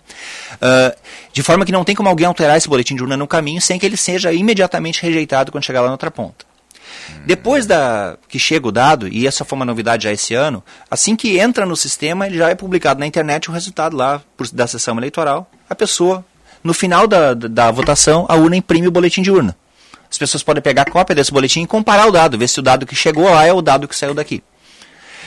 Dois, uh, no primeiro turno, no dia 5 de outubro, o TSE publicou uma tabela no, no, seu portal de dados abertos. Tem arquivos lá, um arquivo para cada estado, que tem lá a votação de cada candidato em cada sessão eleitoral. Gente pode pegar esse arquivo, comparar também o dado de uma determinada sessão eleitoral com o que foi publicado na internet. Ah, essa, essa questão da comparação do que sai da urna com o que está na internet, uhum. uh, o Tribunal de Contas da União pegou mais de 4 mil sessões eleitorais, sorteou e exigiu da Justiça Eleitoral uma, a cópia original do boletim de urna. Nós mandamos para eles, eles fizeram essa verificação. E bateu tudo. Bateu tudo. Então, a gente sabe que o dado que está publicado na internet, uhum. ele bate com o que saiu da urna. Isso, é, isso já é comprovado. E a urna tem impressão digital, no caso. Sabe que os votos são daquela urna. Eu sei que são daquela urna. Isso. Aí quando eu. Se eu pego esse arquivo publicado depois, eu consigo comparar os dados ali para ver se bate com o que está publicado. Depois disso é só somar. Não tem como alguém fazer diferente. A sala secreta, né, foi lá em 2014. o que aconteceu? Tinha essa diferença de fuso horário muito grande. O que, que o TSE pensou? Poxa, nós temos que respeitar o eleitorado que ainda está votando. Então nós não queremos que vaze a divulgação para não estragar a votação daquele eleitorado, que se isso vaza vai ser chato. Aí tiveram uma, uma ideia. Então vamos restringir o número de pessoas que vão ficar na sala da sessão de totalização do TSE, que é a sala onde o pessoal que programa o sistema está ali e fica controlando no dia da eleição se está tudo funcionando, tudo certo, avisando o TRE, TRE. Deu um probleminha aí, tá, a tua transmissão parou por algum motivo, tem que ver alguma coisa, né? Eles ficam nos apoiando e verificando o que está acontecendo, vendo se o, se o banco está tá com desempenho bom, essas coisas assim, ficam. Mas não manipulam dado nenhum, só fico vendo se o sistema está funcionando. E tiveram a brilhante ideia de, de restringir o acesso àquelas salas, dizer, ó, vão ficar poucas pessoas, só o ministro e mais algumas pessoas, para que não vaze essa informação e criaram todo um factoide dizendo que a partir daí se uh, alteraram o dado ali. Mas uh, todo esse controle que nós temos do boletim de urna até o que vai ser publicado na internet lá, a gente vê que é impossível fazer uma alteração. Porque a apuração nisso. efetiva já se dá na urna. Está né? na urna. Então é. o rádio dado já saiu dali. Não, se, se, trocar qualquer coisa vai aparecer depois. O que que, o que que pode ser feito no segundo turno, voltando à questão do tempo, para diminuir o tempo? Teve casos no litoral de uma hora e meia de espera, algum problema de biometria. Claro que a gente está falando aqui do todo do, do, resultado do trabalho, que foi muito bom. É, mas sempre tem um ponto ou outro que acaba destoando. Né? Então teve alguns problemas na escola Presidente Prudente de Moraes, no litoral, na Facos, teve fila de uma hora e meia em função de problema com biometria, de problema de demora, talvez algum mesário um pouco mais atrapalhado. Você mesmo disse que é um mundo de informação e a pessoa às vezes não absorve tudo. O que, que vocês fizeram é, para esses casos pontuais para melhorar agora no segundo turno? Bom, em primeiro lugar, a questão da redução do número de, de cargos. Isso é me tira mais de 30 segundos de votação por eleitor, o que dá aí num universo de 300 eleitores, é é, são horas de, de, votação a menos que eu já tenho só por conta disso. Uh, a questão da biometria. Uh, as urnas modelo 2009-2010, uma questão um pouco técnica, as mais antigas, elas têm uma, uma característica do leitor biométrico que se o eleitor bota o dedo no leitor antes da urna do, do o confirma para ler a, a biometria e acender a luz do leitor, o leitor não detecta movimento do dedo. E ele não lê nada. Ele fica, passa 15 segundos, o leitor diz, olha, eleitor não reconhecido. E aí tem que esperar o tempo para ele Aí- Sim, se- ele tem que E aí, processar a, a- a- informação. de Aí, novo. aí tem que ter uma, uma nova tentativa. Se, e em alguns casos a gente identificou depois, em alguns casos o eleitor ficou com o dedo parado ali nas quatro tentativas, então ele não leu nada. E, não, e aí demorou um pouco mais de tempo para habilitar essa pessoa. é processo Tive- isso, Tivesse né? posto o dedo no lugar na hora certa, tinha lido o dedo da pessoa em, em cinco Uhum. segundos estava liberado para votar. E outra coisa que, é- que eu, eu reputo de extrema importância. Ah, a urna ela não permite que eu, enquanto tem um eleitor votando, eu, tenha, eu esteja habilitando o outro. Tá? É, um- é uma coisa por vez na urna. Mas o caderno de votação ele está liberado. Então a ideia é que quando o eleitor se começa a se dirigir à cabine de votação para votar, o mesário já pode chamar o próximo eleitor. E aí ele ganha, Ganha vin- tempo, ele ganha 20 processo. segundos aí, às vezes mais, eh, nessa questão de já chamar o eleitor, que quando o outro termina de votar, o eleitor está pronto já para começar a ser habilitado. Então, eh, a gente teve sessões no, no estado que tiveram 5 segundos de média entre um eleitor e outro. São os melhores mesários, assim, de- do- desse ponto de vista, tiveram 5 segundos. Agora, teve, teve sessões que teve mais de 30 segundos de intervalo. Então a gente vê que o, o procedimento aí é essencial. Daniel Vobeto, secretário de Tecnologia da Informação da nossa Justiça Eleitoral. Parabéns pelo trabalho, para toda a equipe lá e uma boa eleição para todos nós no domingo. Conte com a Band aqui. Obrigado, Osíris. Eu agradeço muito essa oportunidade. Só deixa eu, eu- eu fazer um contrabandinho aqui. Claro. Eu vi até que estava no, no- no site do TRE aqui aberto aqui. Ah, o ah, dia terça-feira, dia 1 encerra o prazo para prestação de Ah, contas dos candidatos. é verdade.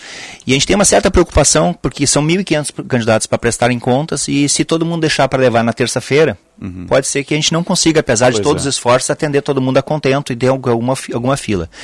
Ah, e por uma questão de segurança, não vai ser possível que eles transmitam os dados no sábado e no domingo. Uhum. Então, quem tiver com a, com a prestação con- ah, pronta, por favor, já transmita hoje, que aí pode até ir lá sábado ou domingo entregar os arquivos, que é uma segunda fase que existe no processo, ou, na pior das hipóteses, segunda-feira. Já se, se ap- se apresentar no tribunal para que se faça isso, É não importante. deixando para terça-feira. né? Então, esse alerta aí que a gente faz para os candidatos mesmo. Um abraço, bom trabalho, boa eleição para todos nós. Tá? 10 horas marcou o sinal, está chegando o repórter Bandeirantes. Repórter Bandeirantes é um oferecimento de Grupo Souza Lima. Eficiência em Segurança e Serviços. Repórter Bandeirantes. Esse é o repórter Bandeirantes. Nós vamos para os Estados Unidos. Tem informação importante chegando com o correspondente Eduardo Barão. Fala, Barão, bom dia. Bom dia para você e para todo mundo aí no Brasil. O bilionário Elon Musk começou a limpar a casa no Twitter com a demissão de pelo menos quatro executivos da empresa. O bilionário fechou a compra da rede social por 44 bilhões de dólares, depois de uma batalha que chegou até os tribunais. Nesta demissão estão incluídos Parag Agramal, que era o chefe executivo do Twitter, além de outros executivos da empresa. A partir de agora, Elon Musk vai seguir adiante com o seu processo, não só eh, de mudança dos principais cargos, mas também com uma nova política, que, segundo ele, vai ser mais livre dentro do Twitter. Fato é que há uma preocupação dos outros funcionários. Musk tem até hoje, sexta-feira, para concluir o seu acordo de compra do Twitter. E aparentemente ele vai fazer após esta decisão da justiça. Valeu, Eduardo Barão, falando de Elon Musk, é o Twitter e as polêmicas envolvendo o caso do bilionário. Dos Estados Unidos, nós vamos para as informações do Jader Xavier e mais uma decisão judicial em relação ao ex-goleiro Bruno. Fala, Jader. A Justiça do Mato Grosso do Sul condenou o ex-goleiro Bruno a pagar uma indenização de 650 mil reais ao filho e à família da modelo Elisa Samúdio, assassinada em 2010. Bruno é condenado por ser o mandante do crime que aconteceu em Minas Gerais. A ação é da mãe de Elisa. Segundo reportagem do UOL, o juiz Deni Luiz Dalla Riva, da Sexta Vara Civil de Campo Grande, apontou que o filho da modelo com o goleiro foi exposto à situação de extrema violência cometida pelo pai. Bruno, que está em regime semiaberto, afirmou que vai recorrer da decisão. Obrigado ao Jader Xavier trazendo informações aqui para nós na rede Bandeirantes de Rádio. O negócio é o seguinte: a solução completa para o seu negócio é a Souza Lima. E com a Souza Lima, o negócio é inovação. E aqui não tem esse negócio de ser tudo igual, não. As soluções são sob medida, de segurança, limpeza e outros serviços. E é um ótimo negócio em valores, sempre alinhado aos valores do seu negócio. E esse negócio de terceirização deixa que a gente resolve. O nosso negócio é fazer o seu negócio melhor. Negócio fechado?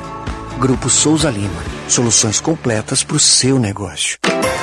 Quer saber a novidade que chegou na TIM? O Galaxy Z Flip 4 5G.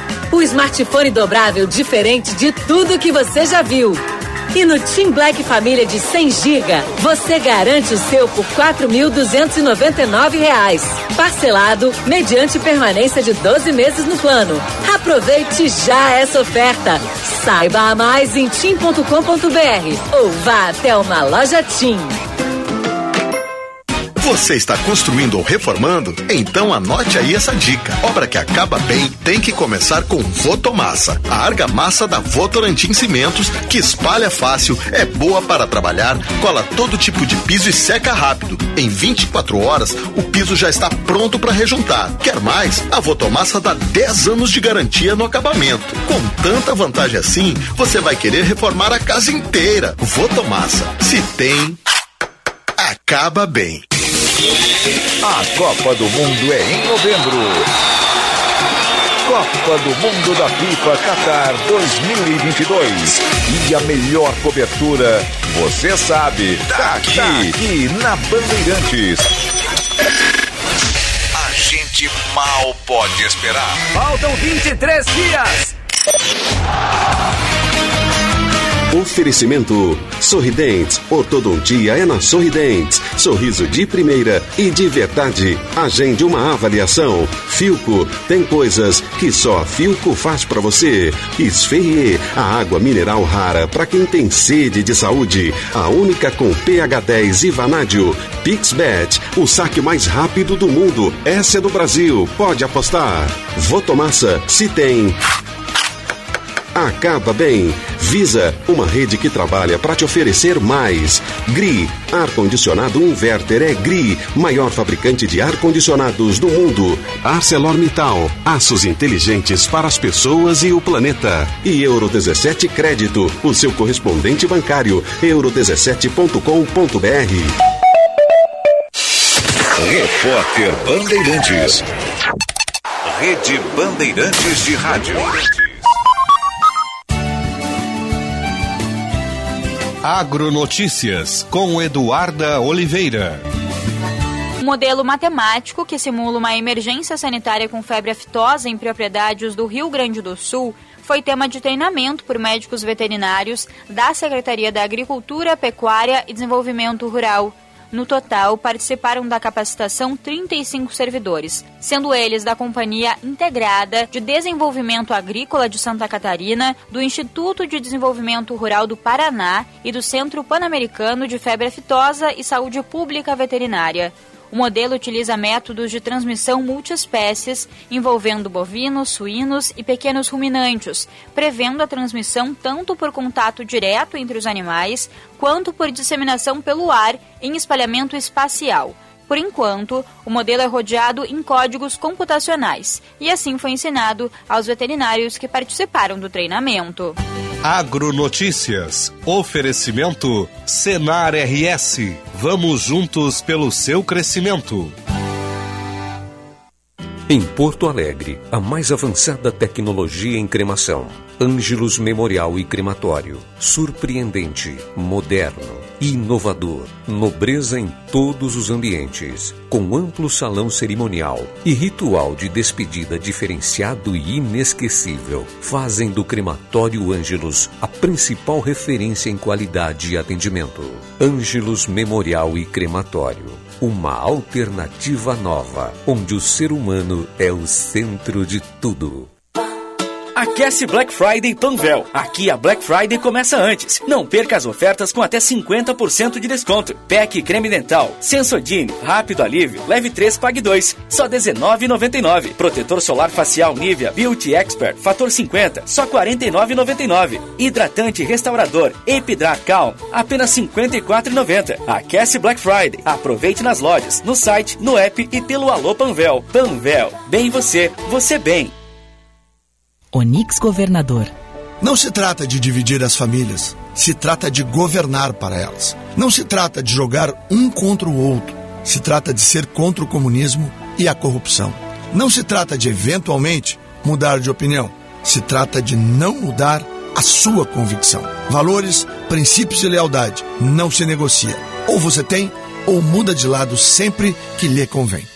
Onix 22. Coligação para defender e transformar o Rio Grande. PL, Patriota, Republicanos e Prós. Atenção!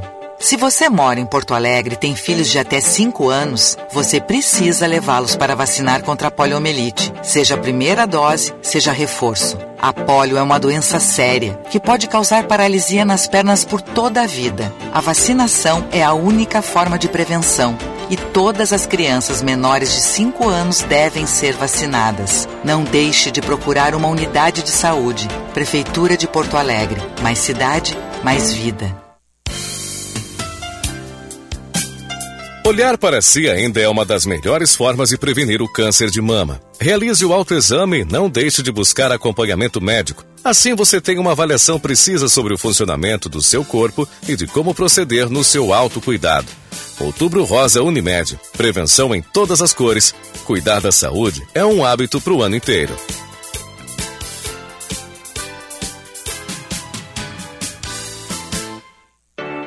Quer cuidar do futuro e aproveitar o presente? Com a rede de convênios GBUX, você pode. Faça um plano vida e tenha acesso a uma ampla rede credenciada em todo o Brasil. São descontos de até 50% nos mais diversos produtos e serviços. Fale agora com o seu corretor de seguros ou procure a unidade de negócios mais próxima.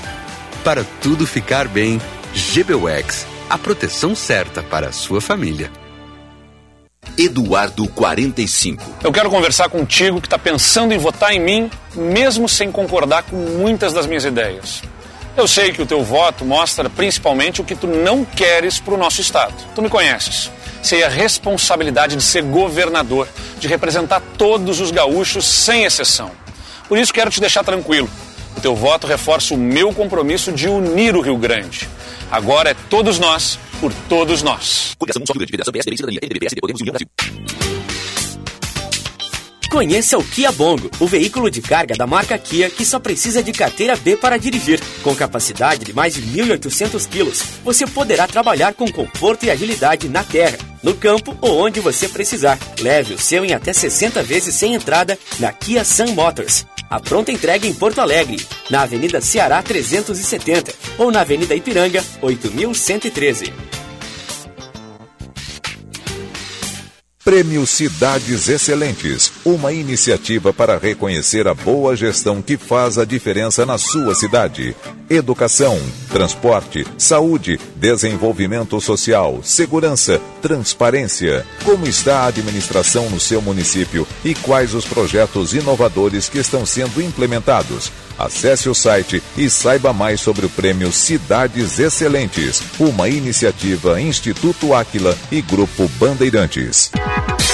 Cidades Excelentes. Oferecimento Sistema Ocergs. Somos o cooperativismo no Rio Grande do Sul. E BRDE, maior banco de desenvolvimento do sul do Brasil.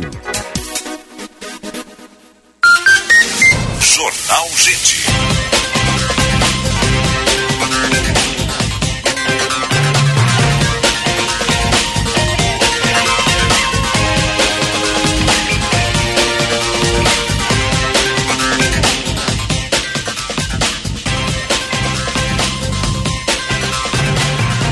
Gente. Dez horas, 13 minutos. Temperatura em Porto Alegre, 23 graus. Você está ligado no Jornal Gente, vamos atualizar o esporte.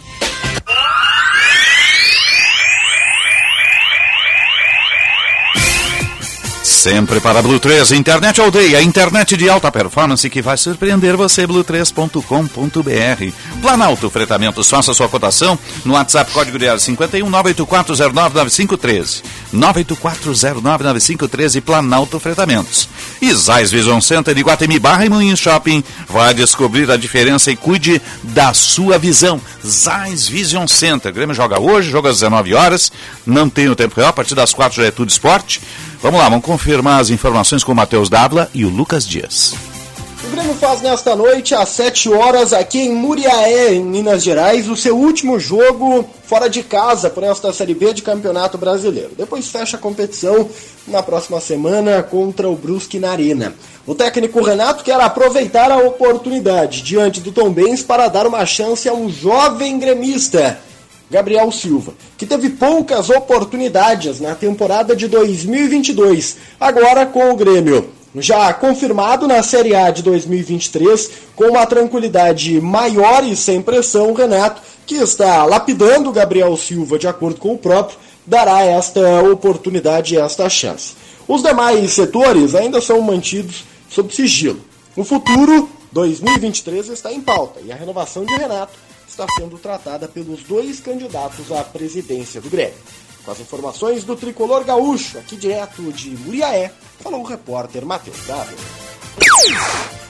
O Internacional treina na manhã desta sexta-feira no CT Parque Gigante em preparação para a partida contra o América Mineiro, que tem um grande espaçamento de calendário. Essa partida será realizada somente na próxima quarta-feira, no feriado do dia 2 de novembro, às 4 horas da tarde, no Horto, em Belo Horizonte. Para esta partida, o técnico Mano Menezes deve ter o retorno dos jogadores que tiveram sintomas virais e ficaram de fora da partida contra o Ceará de última hora.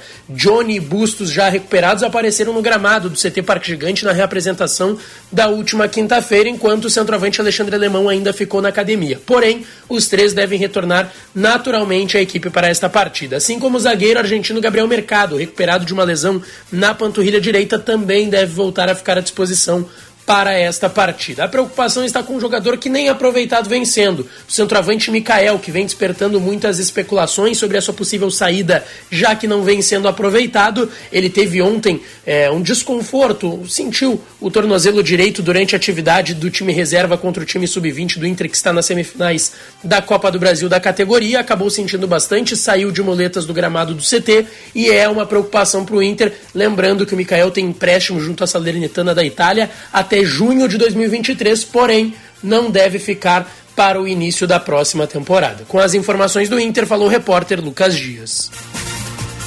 Obrigado, meninos. Retornam às 11 no Atualidades Esportivas, primeira edição com Luiz Henrique Benfica. Agora o espaço de opinião. O comentário de Daniel Oliveira. Bom dia, Daniel. Bom dia, bom dia, Osiris, Sérgio Macalossi, ouvintes do dia. Jornal. Gente, o Grêmio tá a bangu, né, Osiris? Como a gente costuma dizer. Como assim? Né? É, Bangu o Renato é Vila tá- Bariri? O, é, o Renato é que tá. ah, moça bonita, né? Moça bonita, é. O Troquei, Renato é que tá troquei. controlando, cuidando das coisas do Grêmio até o final do Campeonato Brasileiro. Estão lá em Minas, né? O Grêmio não tem mais o, o- o dirigente político, o presente com a delegação, depois da declaração que o Renato deu, o clima realmente não ficou legal. E ontem surgiu uma informação que esquentou o processo político né, do Grêmio. A informação de que o Renato teria autorizado o Gauchinho a negociar com uma das chapas a sua permanência. Como né, que seria a chapa de Alberto Guerra. E essa tua reação foi a minha também. Porque a informação que eu tenho é que o Renato, inclusive, conversa com o Odorico Roman. E tanto o Alberto Guerra quanto o Odorico Roman não falam em plano B para treinador do Grêmio, porque será o Renato, independente de quem ganhar a, a eleição.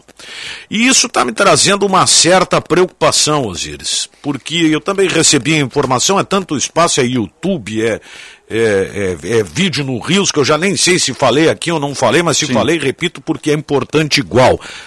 O Diego Souza vai ser avaliado pelo menos por uma das chapas, né? a chapa de Odorico Roman, para saber se fisicamente ele terá condição e os modos de contrato para uma renovação. Diego Souza que está no período pré-aposentadoria. Aliás, o Grêmio vai virar uma agência do INSS, né? O Edilson diz que quer se aposentar no Grêmio. O Jeromel pode ser o último, o último ano. Até o César falou sobre isso, eu concordo plenamente com ele, o César Tati Dias. Agora tem o Diego Souza que diz que só joga mais um ano se for no Grêmio, senão ele pode parar, mesmo que o esporte esteja interessado. Só que é o seguinte, é Edilson, é Diogo Barbosa, é Jeromel, esse tem que ficar, diga-se de passagem, é Diego Souza. Como é que o Grêmio vai fazer essa reformulação? Ah, mas o treinador gosta do Diogo Barbosa. Não pode gostar, tira uma foto, bota na parede e tá tudo certo. Sim. né? É, agora, se começar a temporada com os mesmos, mesmo que seja até para uma composição de grupo, para dar um suporte de largada de ano, para que o Grêmio faça aí as contratações, eu ainda assim acho que é um erro. O Grêmio precisa se desvincular aí de alguns jogadores e partir, olha, praticamente do zero. E esse ponto é algo que realmente está me, me preocupando demais, demais. Mas enfim, né? É, como disse o presidente Romildo, quem contrata o Renato, contrata o Renato e as suas circunstâncias. O jogo de hoje né, vai ser para observação, né? Os dois últimos jogos de alguns jogadores também me surpreende, porque não sei o que, que um atleta em dois anos vai fazer mudar a cabeça do treinador para ficar mais um ou dois anos no Grêmio, em dois jogos, né? É, mas é, como não há mais ninguém se preocupando com esse tipo de coisa dentro do Grêmio, o Renato está definindo aquilo que considera ser o mais importante. O Mano Menezes deu uma letra que ela teve um endereço, né? É, mas ela também ela pode ser ampliada para outros jogadores. Eu gosto muito dessa postura do Mano, embora entenda que é demais para um jogador que não merece isso, né? que é o Mikael. É. Aliás, que saiu ontem no treinamento de muletas. Pois é. Que coincidência, Sim. mas tudo bem. Uh, o Mikael, que o empresário, para variar, vai estourar na imprensa. O empresário disse que se ele não tiver oportunidades, ele quer tirar o jogador do internacional, mas ele já começou agora a dizer que não foi bem assim, que a história é diferente. E eu fico me perguntando né, o quanto o internacional valoriza até quem não joga, né? O David, quando o Inter contratou, tinha dois clubes interessados. David não deu resposta, agora já tem oito. Né? Segundo o empresário. E o empresário do Mikael quer tirar porque tem muita gente interessada. São alguns erros que a direção do Internacional cometeu. É, fica agora muito mais a valorização pela campanha, mas não dá para desconsiderar erros que foram cometidos. Assim como, quando a fase não era boa, se focava só nos erros e se esquecia alguns acertos que eram cometidos, que eram feitos pela direção. Tá? Na questão de observação, de, de contratação. Então, é, a gente ainda fica, querendo ou não, refém do futebol. O futebol é que dita, o resultado é que dita tudo. Né? A gente fica refém no futebol do resultado.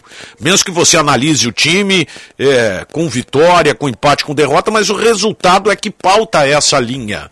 Né? As coisas parecem que são esquecidas, como disse o presidente Romildo Bolzan Júnior, que olha, fez coisas muito boas no Grêmio. Claro que tem essa mancha do, do, do rebaixamento. Sim. Mas ele foi um dirigente que tirou o Grêmio da fila. Botou numa Copa do Brasil e numa Libertadores da América. Mas é que nem aquela atriz, né, que ganhou o Oscar.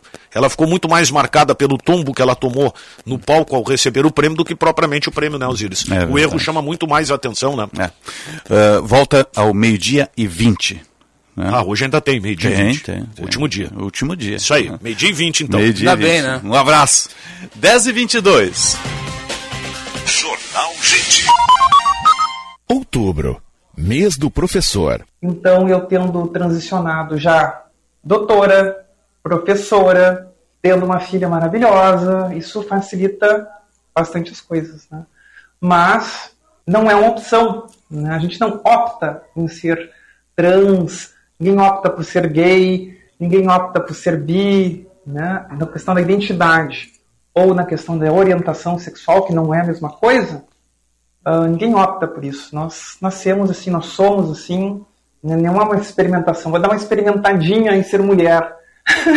É, ninguém passa por isso, né? Tem muito riscos aí. Então não aguentei mais. E na URGS eu fui muito bem aceita, muito bem aceita. Uma homenagem da Durg Sindical em defesa da educação pública, gratuita de qualidade. Cara, jogar online é demais e nunca trava. É, é para isso que eu pago internet. Conheça a Blue 3, internet de alta performance via fibra ótica com estabilidade total e 100% da velocidade contratada. Tudo para você ter muito mais diversão online. Tudo para você ter internet de verdade. Acesse blue3.com.br e consulte a disponibilidade na sua região. Blue 3 Internet All Day. Direito de resposta. É mentira que o salário mínimo será congelado. A propaganda do Lula está enganando você. É mentira que o salário mínimo será congelado. A propaganda do Lula está enganando você. É mentira que o salário mínimo vai ser congelado. A propaganda do Lula está enganando você. A propaganda do Lula mente para ganhar seu voto. Votar no Lula é votar numa grande mentira. Coligação PLPP e Republicanos. Neste mês, aproveite a clínica de serviços Chevrolet para cuidar do seu carro, fazendo um check-up gratuito de 30 itens. E ainda confira ofertas como estas. Kit instalado correia dentada e tensionador, 3 vezes de 111 reais. Kit instalado pastilha de freio, 3 vezes de 66 reais e 33 centavos. Acesse chevrolet.com.br. Busque por ofertas de serviços e agende. Juntos salvamos vidas. A tua empresa precisa de profissionais de marketing e vendas? Tem na Unil Sebrae. E se precisar de especialistas em design, tem na Unil Sebrae. Precisa de quem entenda de finanças? Também tem na Unil Sebrae. A Unil é uma plataforma online que aproxima empreendedores a profissionais que prestam serviços e consultorias em diversas áreas. Acesse unilsebrae.com.br e conheça quem vai ajudar a impulsionar o teu negócio. Está com dificuldade para saber se o cliente é bom pagador? Com as consultas positivadas da CDL Porto Alegre, sua empresa faz análises de crédito mais precisas e atualizadas. Amplia sua carteira de clientes, fecha mais negócios, melhora resultados, reduz custos futuros com ações de cobranças e mitiga o risco de vendas para clientes com alta probabilidade de inadimplência. Converse com quem entende do assunto. CDL Porto Alegre. Soluções inteligentes para o seu negócio. Acesse cdlpoa.com.br ou ligue para 5130 17 8001. Bolsonaro quer esconder esta notícia, mas esta semana o Brasil todo ficou chocado. O plano dele é cortar o aumento do salário mínimo e congelar qualquer reajuste da aposentadoria. Ouça o que ele afirma. Um corte linear de 25% no salário, pensões e aposentadoria de todo mundo. Com Bolsonaro, o que já está ruim vai ficar pior. É por isso que trabalhadores e aposentados não votam em Bolsonaro. O mês das crianças chegou e na Master Hotéis vem acompanhado de muita diversão, lazer e descontos. Durante o mês de outubro, todos os hotéis da rede Master estarão com até 25% de desconto para reservas no site utilizando o código promocional Dia das Criancas. Então reúna a família e venha ter momentos especiais em Gramado, Porto Alegre ou Curitiba. Acesse o site www.masterhotels.com.br. Escolha o hotel da sua preferência e faça sua reserva.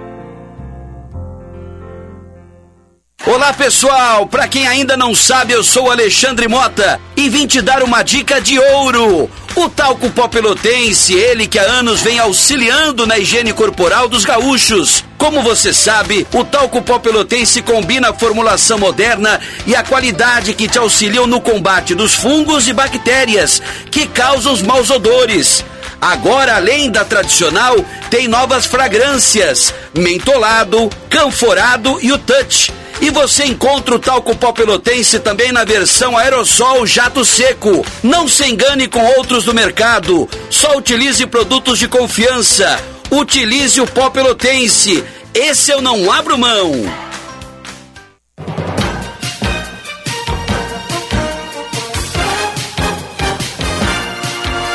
Na hora da decisão, você acompanha neste domingo a movimentação nas urnas, o voto dos candidatos, a apuração e repercussão dos resultados.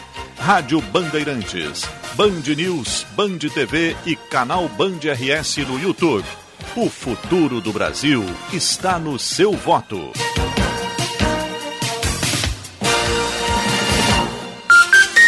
Jornal Gente.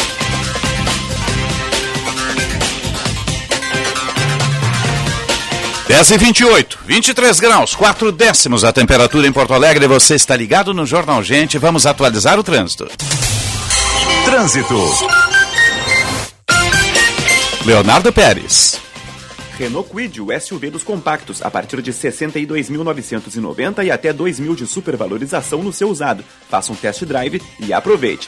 Atenção para obras que são realizadas na RS 122 em São Sebastião do Caí, na altura do quilômetro 7. Para quem segue no sentido a Portão, trânsito em meia pista, não tem lentidão agora no trecho, mas o motorista deve ficar atento agora no perímetro. Pela BR 116, agora há pouco teve um acidente pouco antes do Parque Zoológico de Sapucaia do Sul, causando lentidão no trecho, mas a situação já está melhorando agora por ali a partir da saída de São Leopoldo. Sentido a Novo Hamburgo também, não apresentando nenhum ponto de lentidão.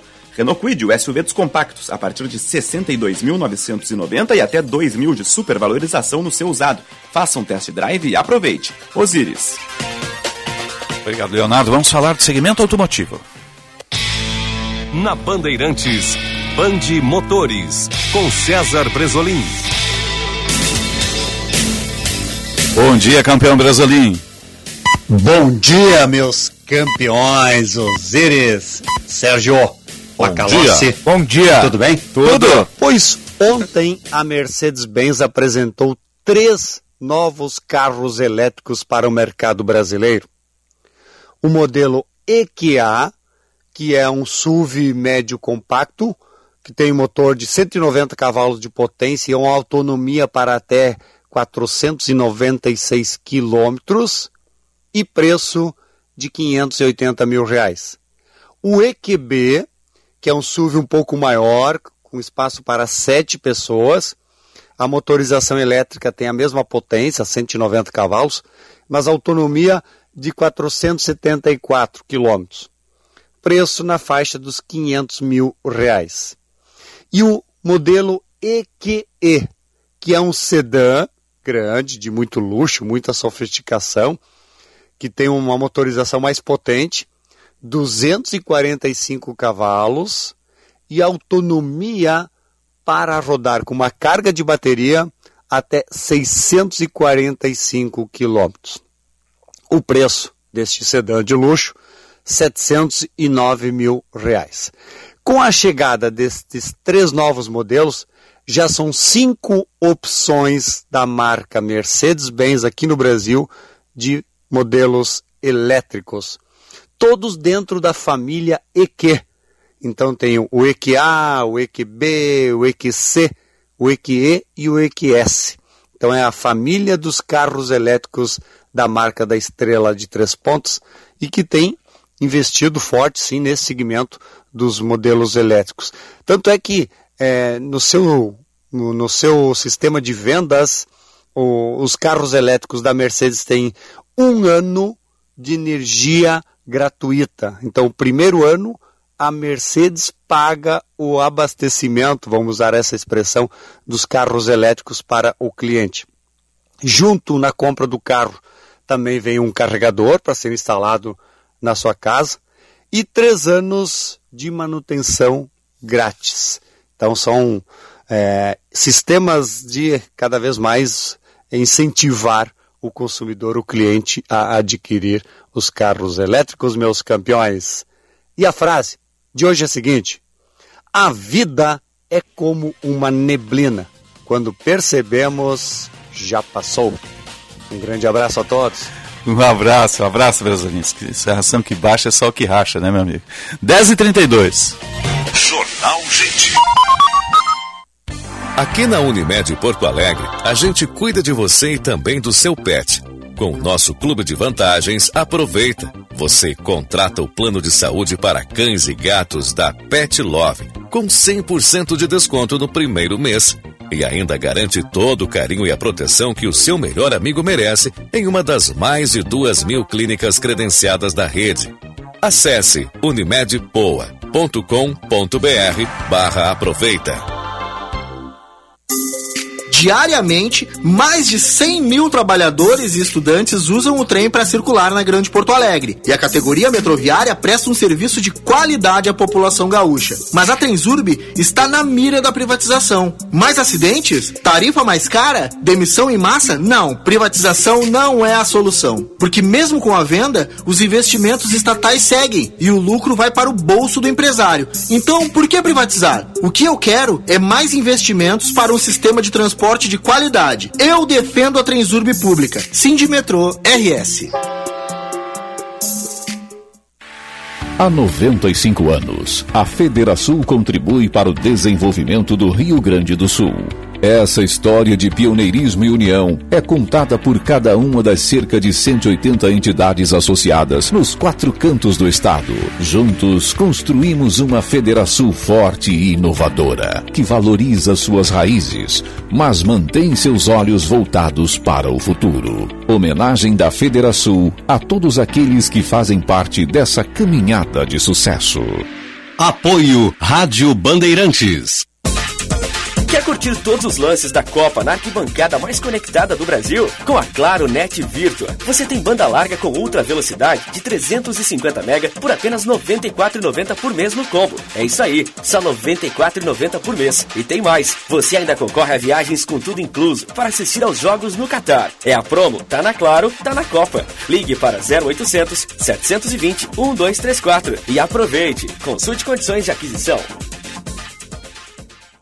Atenção engenheiros! A partir de agora, os titulares dos planos Sengi Unimed podem incluir nos seus planos dependentes de até 34 anos. Isso mesmo, os filhos e netos dos sócios de todas as categorias passam a gozar desse benefício exclusivo e diferenciado. Essa condição também é válida para novas associações. Mais informações no portal ou WhatsApp 3230 1650. Sindicato dos Engenheiros 80 anos. Nosso maior projeto é você. Pais e mães de Gravataí, atenção para um aviso muito importante. Se você tem filhos de até 5 anos, precisa levá-los para vacinar contra a poliomielite. A polio é uma doença séria que pode causar sequelas por toda a vida, inclusive com a paralisia das pernas. E vacinar é a única forma de prevenir. Por isso, não deixe de levar seus filhos em uma das 29 unidades de saúde da cidade. Prefeitura de Gravataí. Cuidar e viver Gravataí.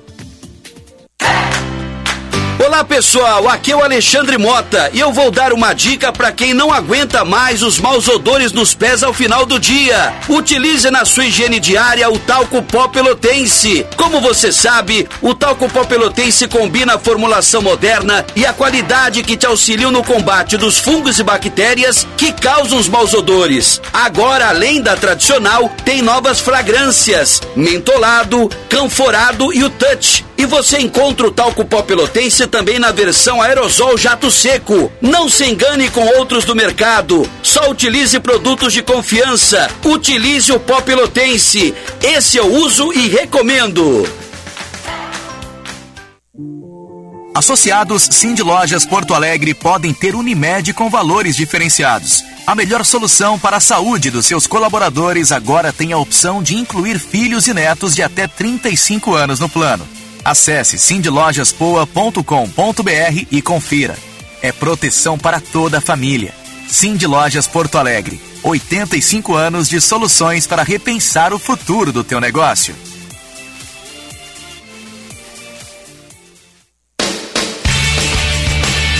Fim de semana chegando com bola rolando no futebol da Band.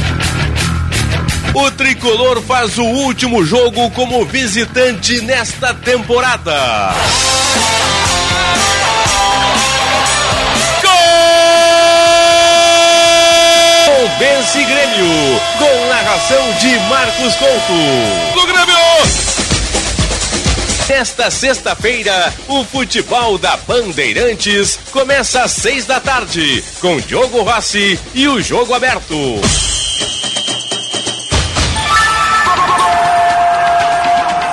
Jornada Esportiva. Parceria. Talco Pó Pelotense. Banrisul. Espaço Luz. KTO.com. Sinoscar. E Sanar Farmácias. Bandeirantes. Fechada com você. Fechada com a verdade.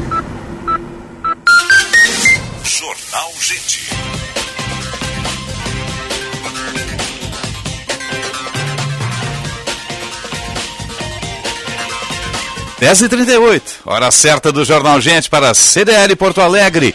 Conectando o Rio Grande do Sul para fortalecer negócios e GBUX, a proteção certa para a sua família. A temperatura 23 graus e 5 décimos para aqui. Stonic, o primeiro híbrido leve a chegar ao país, não precisa de tomada, ele se auto-recarrega, está lá na Sam Motors aguardando você. E Rede de Saúde Divina Providência, cuidado amoroso, a vida. Vamos falar de cidades inteligentes. Música Cidades Inteligentes. Inovação e mobilidade com Marcos Coester. Bom dia, Marcos. Seja Osíris, bem-vindo. Sérgio Macalossi, Bom tudo dia. bem? Tudo. Como é que tá? Sextou, Tudo meu bem? amigo? Sextou. Vamos falar um pouquinho então dos estados inteligentes, aí, é do ranking dos, dos estados. É, saiu aqui essa semana um, um novo ranking aqui da CLP, mas eu dei uma olhadinha aos Osíris para ver. O nome é, é Centro de Liderança Pública. Centro de Liderança Mas não tem nada de, de público nisso aqui, Não? né? É privado. Aqui, eu dei uma olhada lá no Centro de Liderança Pública foi fundado pelo Luiz Felipe Dávila, ex-candidato à presidência da República. Olha só. Sim, é, tem ali o conselho, é só grandes bancos, né, Itaú. Ah, bela iniciativa. É, muito bom, muito bom, mas, não, mas é privado, né? Sim, é totalmente privado, totalmente privado. Sim, Ah, sim, o sim. objeto é, é- é criticar e trazer parâmetros para a área pública, mas é privado. Mas eles fazem esse ranking dos estados aí desde 2011, né? Na verdade é um ranking de competitividade e houve aí uma, um destaque nessa edição de 2022 para o Rio Grande do Sul aqui como o estado número um em inovação, que foi um negócio muito bacana aqui desse, desse, desse ranking. Até o, o secretário Balestrinho ontem fez uma notinha ali, uma, uma- publicou um artigo sobre, sobre essa, essa qualificação.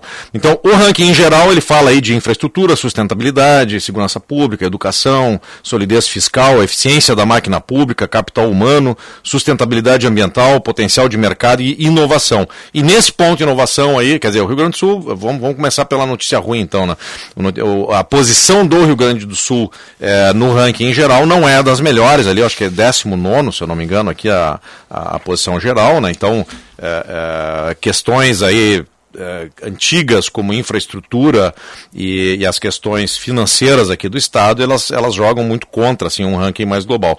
Mas esse ponto aí da inovação que o, o, o, o Rio Grande do Sul saiu então de de desculpa que eu fa- eu falei uma coisa errada ele tá em, é o, o, o- a colocação real- é, é, geral é sexto lugar do, do Rio Grande do Sul não é décimo nome porque nós estaríamos bem no bem no final da bem no final da, da, da linha. Mas nesse ponto de inovação tá é, quais são os parâmetros aqui que o que o, que o indicador ele traz? É, são basicamente é, é, os seguintes pontos investimentos em P&D patentes bolsas de mestrado e doutorado empreendimentos inovadores e pesquisa científica. E esse ponto aqui dos empreendimentos inovadores acho que merece um destaque, né? Porque aqui estão as aceleradoras, as incubadoras, os parques tecnológicos, parques científicos, né? Isso aí notoriamente o Rio Grande do Sul tem aí uma tradição ah, ah, bem consolidada através aí dos parques como o Tecnopuc, o Tecnocinos, o Zenit na URGS, né? São 16 Fomos parques. pioneiros nisso, né? Fomos pioneiros Temos e alargar, talvez ali a gente poderia ter dado mais sustentação, né? Mas fomos pioneiros igual. É, e, e, e só, isso é um processo que está bem, eh, acho que está bem eh, consolidado, né? Então tu pega hoje o Tecnopuc lá, tem eh, praticamente 10 mil pessoas trabalhando, né? Eu, eu sou, eu sou graduado em computação pela PUC, né? E me formei ali nos anos 90, não Eu tinha nada. jornalismo na PUC também. É, então, mas, Conecto. mas ali quando tu, quando tu terminava não tinha nada ali em volta, né? Hoje, pô, o Tecnopuc ele é um grande gerador Nossa, de... tem uma centena de empresas ali, né? Sim, são 150 empresas, se eu não me engano, 150, 150 empresas. É que agora tem toda essa, essa nova onda aí das startups, né? Que Sim. é uma onda super bacana aí que, tá, que pegou aqui no Brasil e em particular aqui em Porto Alegre, né? Então acho que isso aqui é uma, é uma, é uma demonstração, né? Porque esses rankings eles mostram ali uma, uma vamos dizer assim, é um tipo de fotografia, né? Então tá trazendo aqui uma, uma amostra e reconhecendo esse trabalho todo do Rio Grande do Sul em nível nacional, né? Quer dizer, mostra uh, os vários estados ali, né? O- hoje, no ranking geral, por exemplo, a gente fica ali atrás de Santa Catarina, São Paulo, Paraná, né? e aqui não, né? No- na inovação, o, Rio Grande do Sul é o primeiro, né? o, o segundo aí vem São Paulo, e São Paulo sempre, né? Nas, nas, nas cabeças aí pela sua gigantesca E, estrutura, né? Marcos, o Rio Grande do Sul teve um crescimento exponencial no número de startups do ano passado para esse, né? É, Eram isso- 600 e pouco, agora são mais de 1.100. É que a gente aprendeu, né, Macalossi, assim, a, a, a, a ver... 56% das startups concentradas em Porto Alegre. E a gente aprendeu a, a fazer disso, fazer isso acontecer, né? Porque ah, ideias, startups. Eu tive uma startup quando eu estava me, me graduando lá, né? Para te ter uma ideia, eles eram cinco pessoas, cinco, eu e mais quatro colegas, para comprar um computador.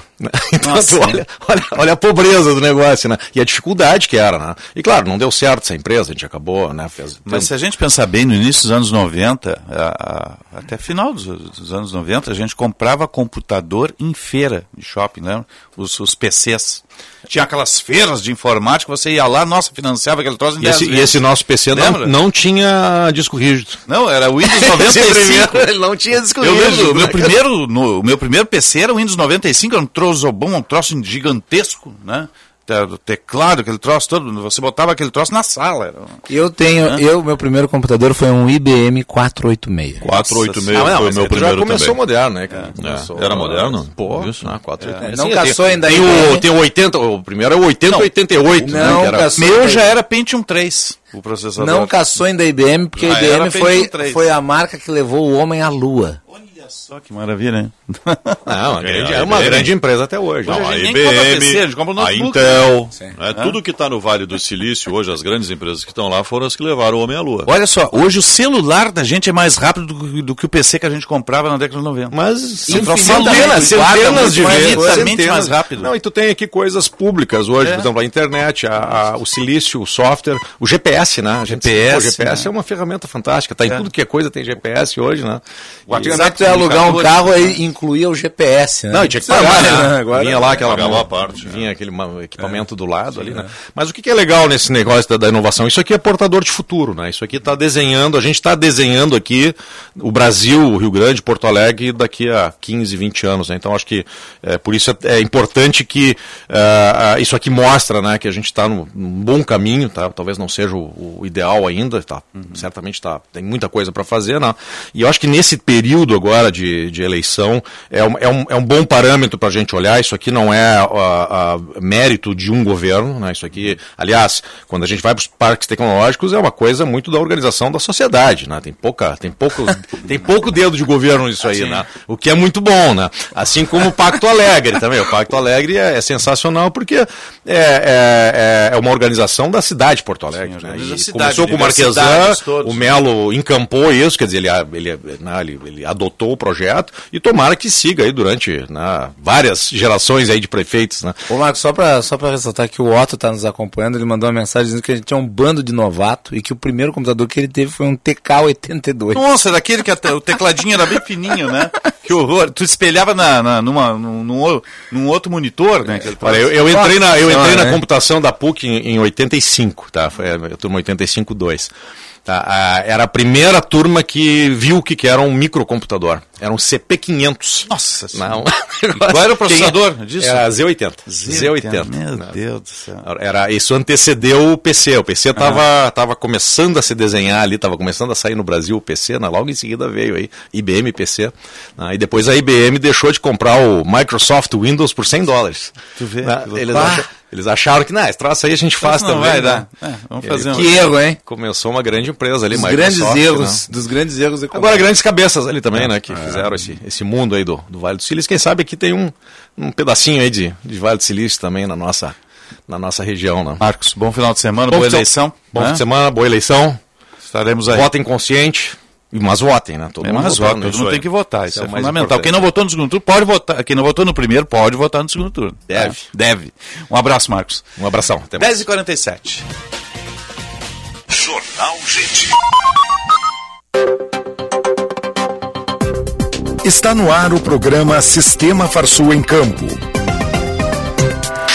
Notícias. O Senar RS estará presente no evento Universo Pecuário, no Parque de Exposições de Lavras do Sul, com oficinas de cerca elétrica, manejo sustentável de campo nativo, uso de drone na agropecuária, além de atendimentos institucionais. Terá ainda espaços, biomas e AgroBR junto com a CNA. No dia 4 de novembro será realizado o seminário Duas Safras. A etapa campanha do seminário, que é promovido pelo Senar, terá foco na inovação na pecuária bovina de corte. O seminário é gratuito e as inscrições podem ser feitas no site do Senar RS. O Conselheite entregou pauta das principais demandas do setor aos dois candidatos ao governo do Rio Grande do Sul. A revisão do regime tributário, linhas de crédito rural, políticas de fomento à produção leiteira e acesso aos recursos do Fundo Leite são alguns dos principais pedidos do setor lácteo ao novo governador do Rio Grande do Sul em reunião na sede da FETAG. A Farsul foi representada pela sua diretora e coordenadora da Comissão do Leite, Márcia Miller, que é secretária do Conselho. A unidade móvel de saúde odontológica do Senar RS está em mais três cidades gaúchas até o final de outubro. A ação de responsabilidade social do Senar, que visa promover cuidado bucal ao público rural, está desde o dia 24 e 25 em Capivari do Sul, Piratini, Encruzilhada do Sul, Bom Jesus e Taquara. Equipada com atendimento especializado, a unidade móvel conta com atendimentos primários de um consultório fixo, com consultas e orientações sobre práticas de higiene bucal. As localidades rurais interessadas devem solicitar o agendamento do serviço ao sindicato do município ou pelo site do Senar RS. Senar Rio Grande do Sul, a escola da família rural. O mundo mudou e a internet virou item de necessidade básica para as pessoas e, mais do que nunca, um diferencial competitivo para todas as empresas.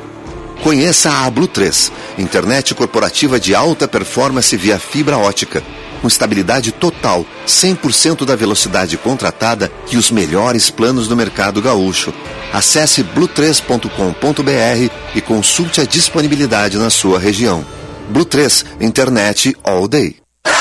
Transformar o Rio Grande. Onix Governador. Domingo você já sabe. É 22 com o presidente Bolsonaro para o Brasil seguir mudando. E 22 aqui, para que a gente possa transformar o Rio Grande e mudar para melhor a vida do povo gaúcho. Pra defender o Rio Grande, ser aliado da gente. Onix, meu governador. Onix Governador. 22. Se você for à Serra Gaúcha, não perca a oportunidade de visitar o Museu da Moda Milka de Canela. Único museu no mundo a apresentar a história da moda nos últimos 4 mil anos, unindo a moda com os costumes e os ambientes de cada época. Uma combinação de arte e cultura que certamente vai lhe deslumbrar. São 3.500 metros quadrados de pura inspiração, uma inesquecível viagem no tempo. Entrada Gramado Canela à esquerda. Museu da Moda Milka. Quando o assunto é imunizar, você e sua família, escolha a confiança e o cuidado das clínicas de vacinas Unimed. Oferecemos espaços exclusivos e seguros, com mais de 20 tipos de vacinas infantil e adulto, profissionais de enfermagem e uso de tecnologia para alívio da dor. É a melhor experiência, tanto para clientes do plano quanto para atendimento particular. Acesse unimedpoa.com.br e veja os endereços. Clínicas de vacinas Unimed. Confiança em cada dose. Cinema combina com pipoca, pipoca quentinha e um filme bom. Filme tem que ser no cinema, um cinema que combine com você. Você combina com GNC. Filme combina com cinema, você combina com GNC. GNC. Todas as sensações do cinema. Atenção!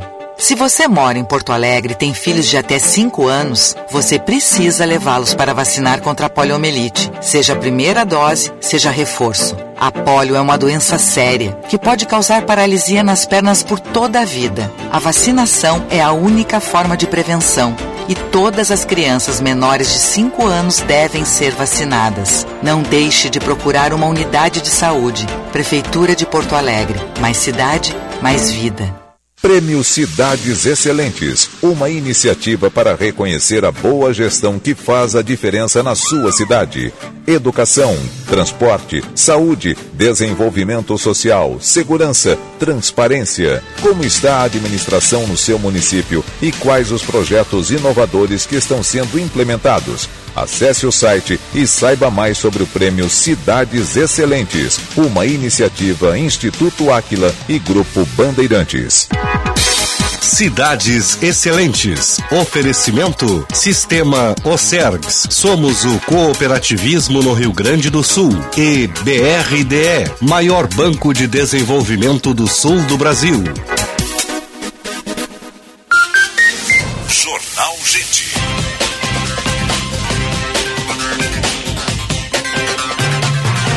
10h53, 24 graus a temperatura em Porto Alegre, já na reta final do nosso Jornal Gente. Está chegando aí daqui a pouco a Atualidades Esportivas, primeira edição.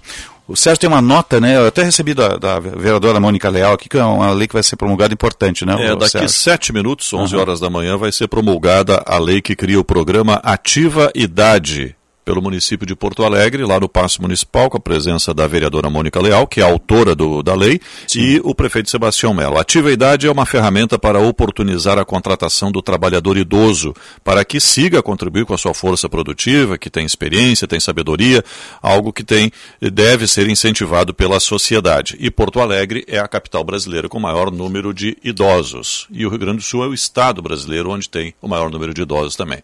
Portanto, vamos saudar essa legislação, esse programa, e vamos eh, eh, saudar também que ele se efetive, se regulamente e traga resultados. Parabéns à vereadora Mônica Leal e a todos os envolvidos aí. Você volta no 14 horas, bastidores do poder, as expectativas em relação à eleição de domingo.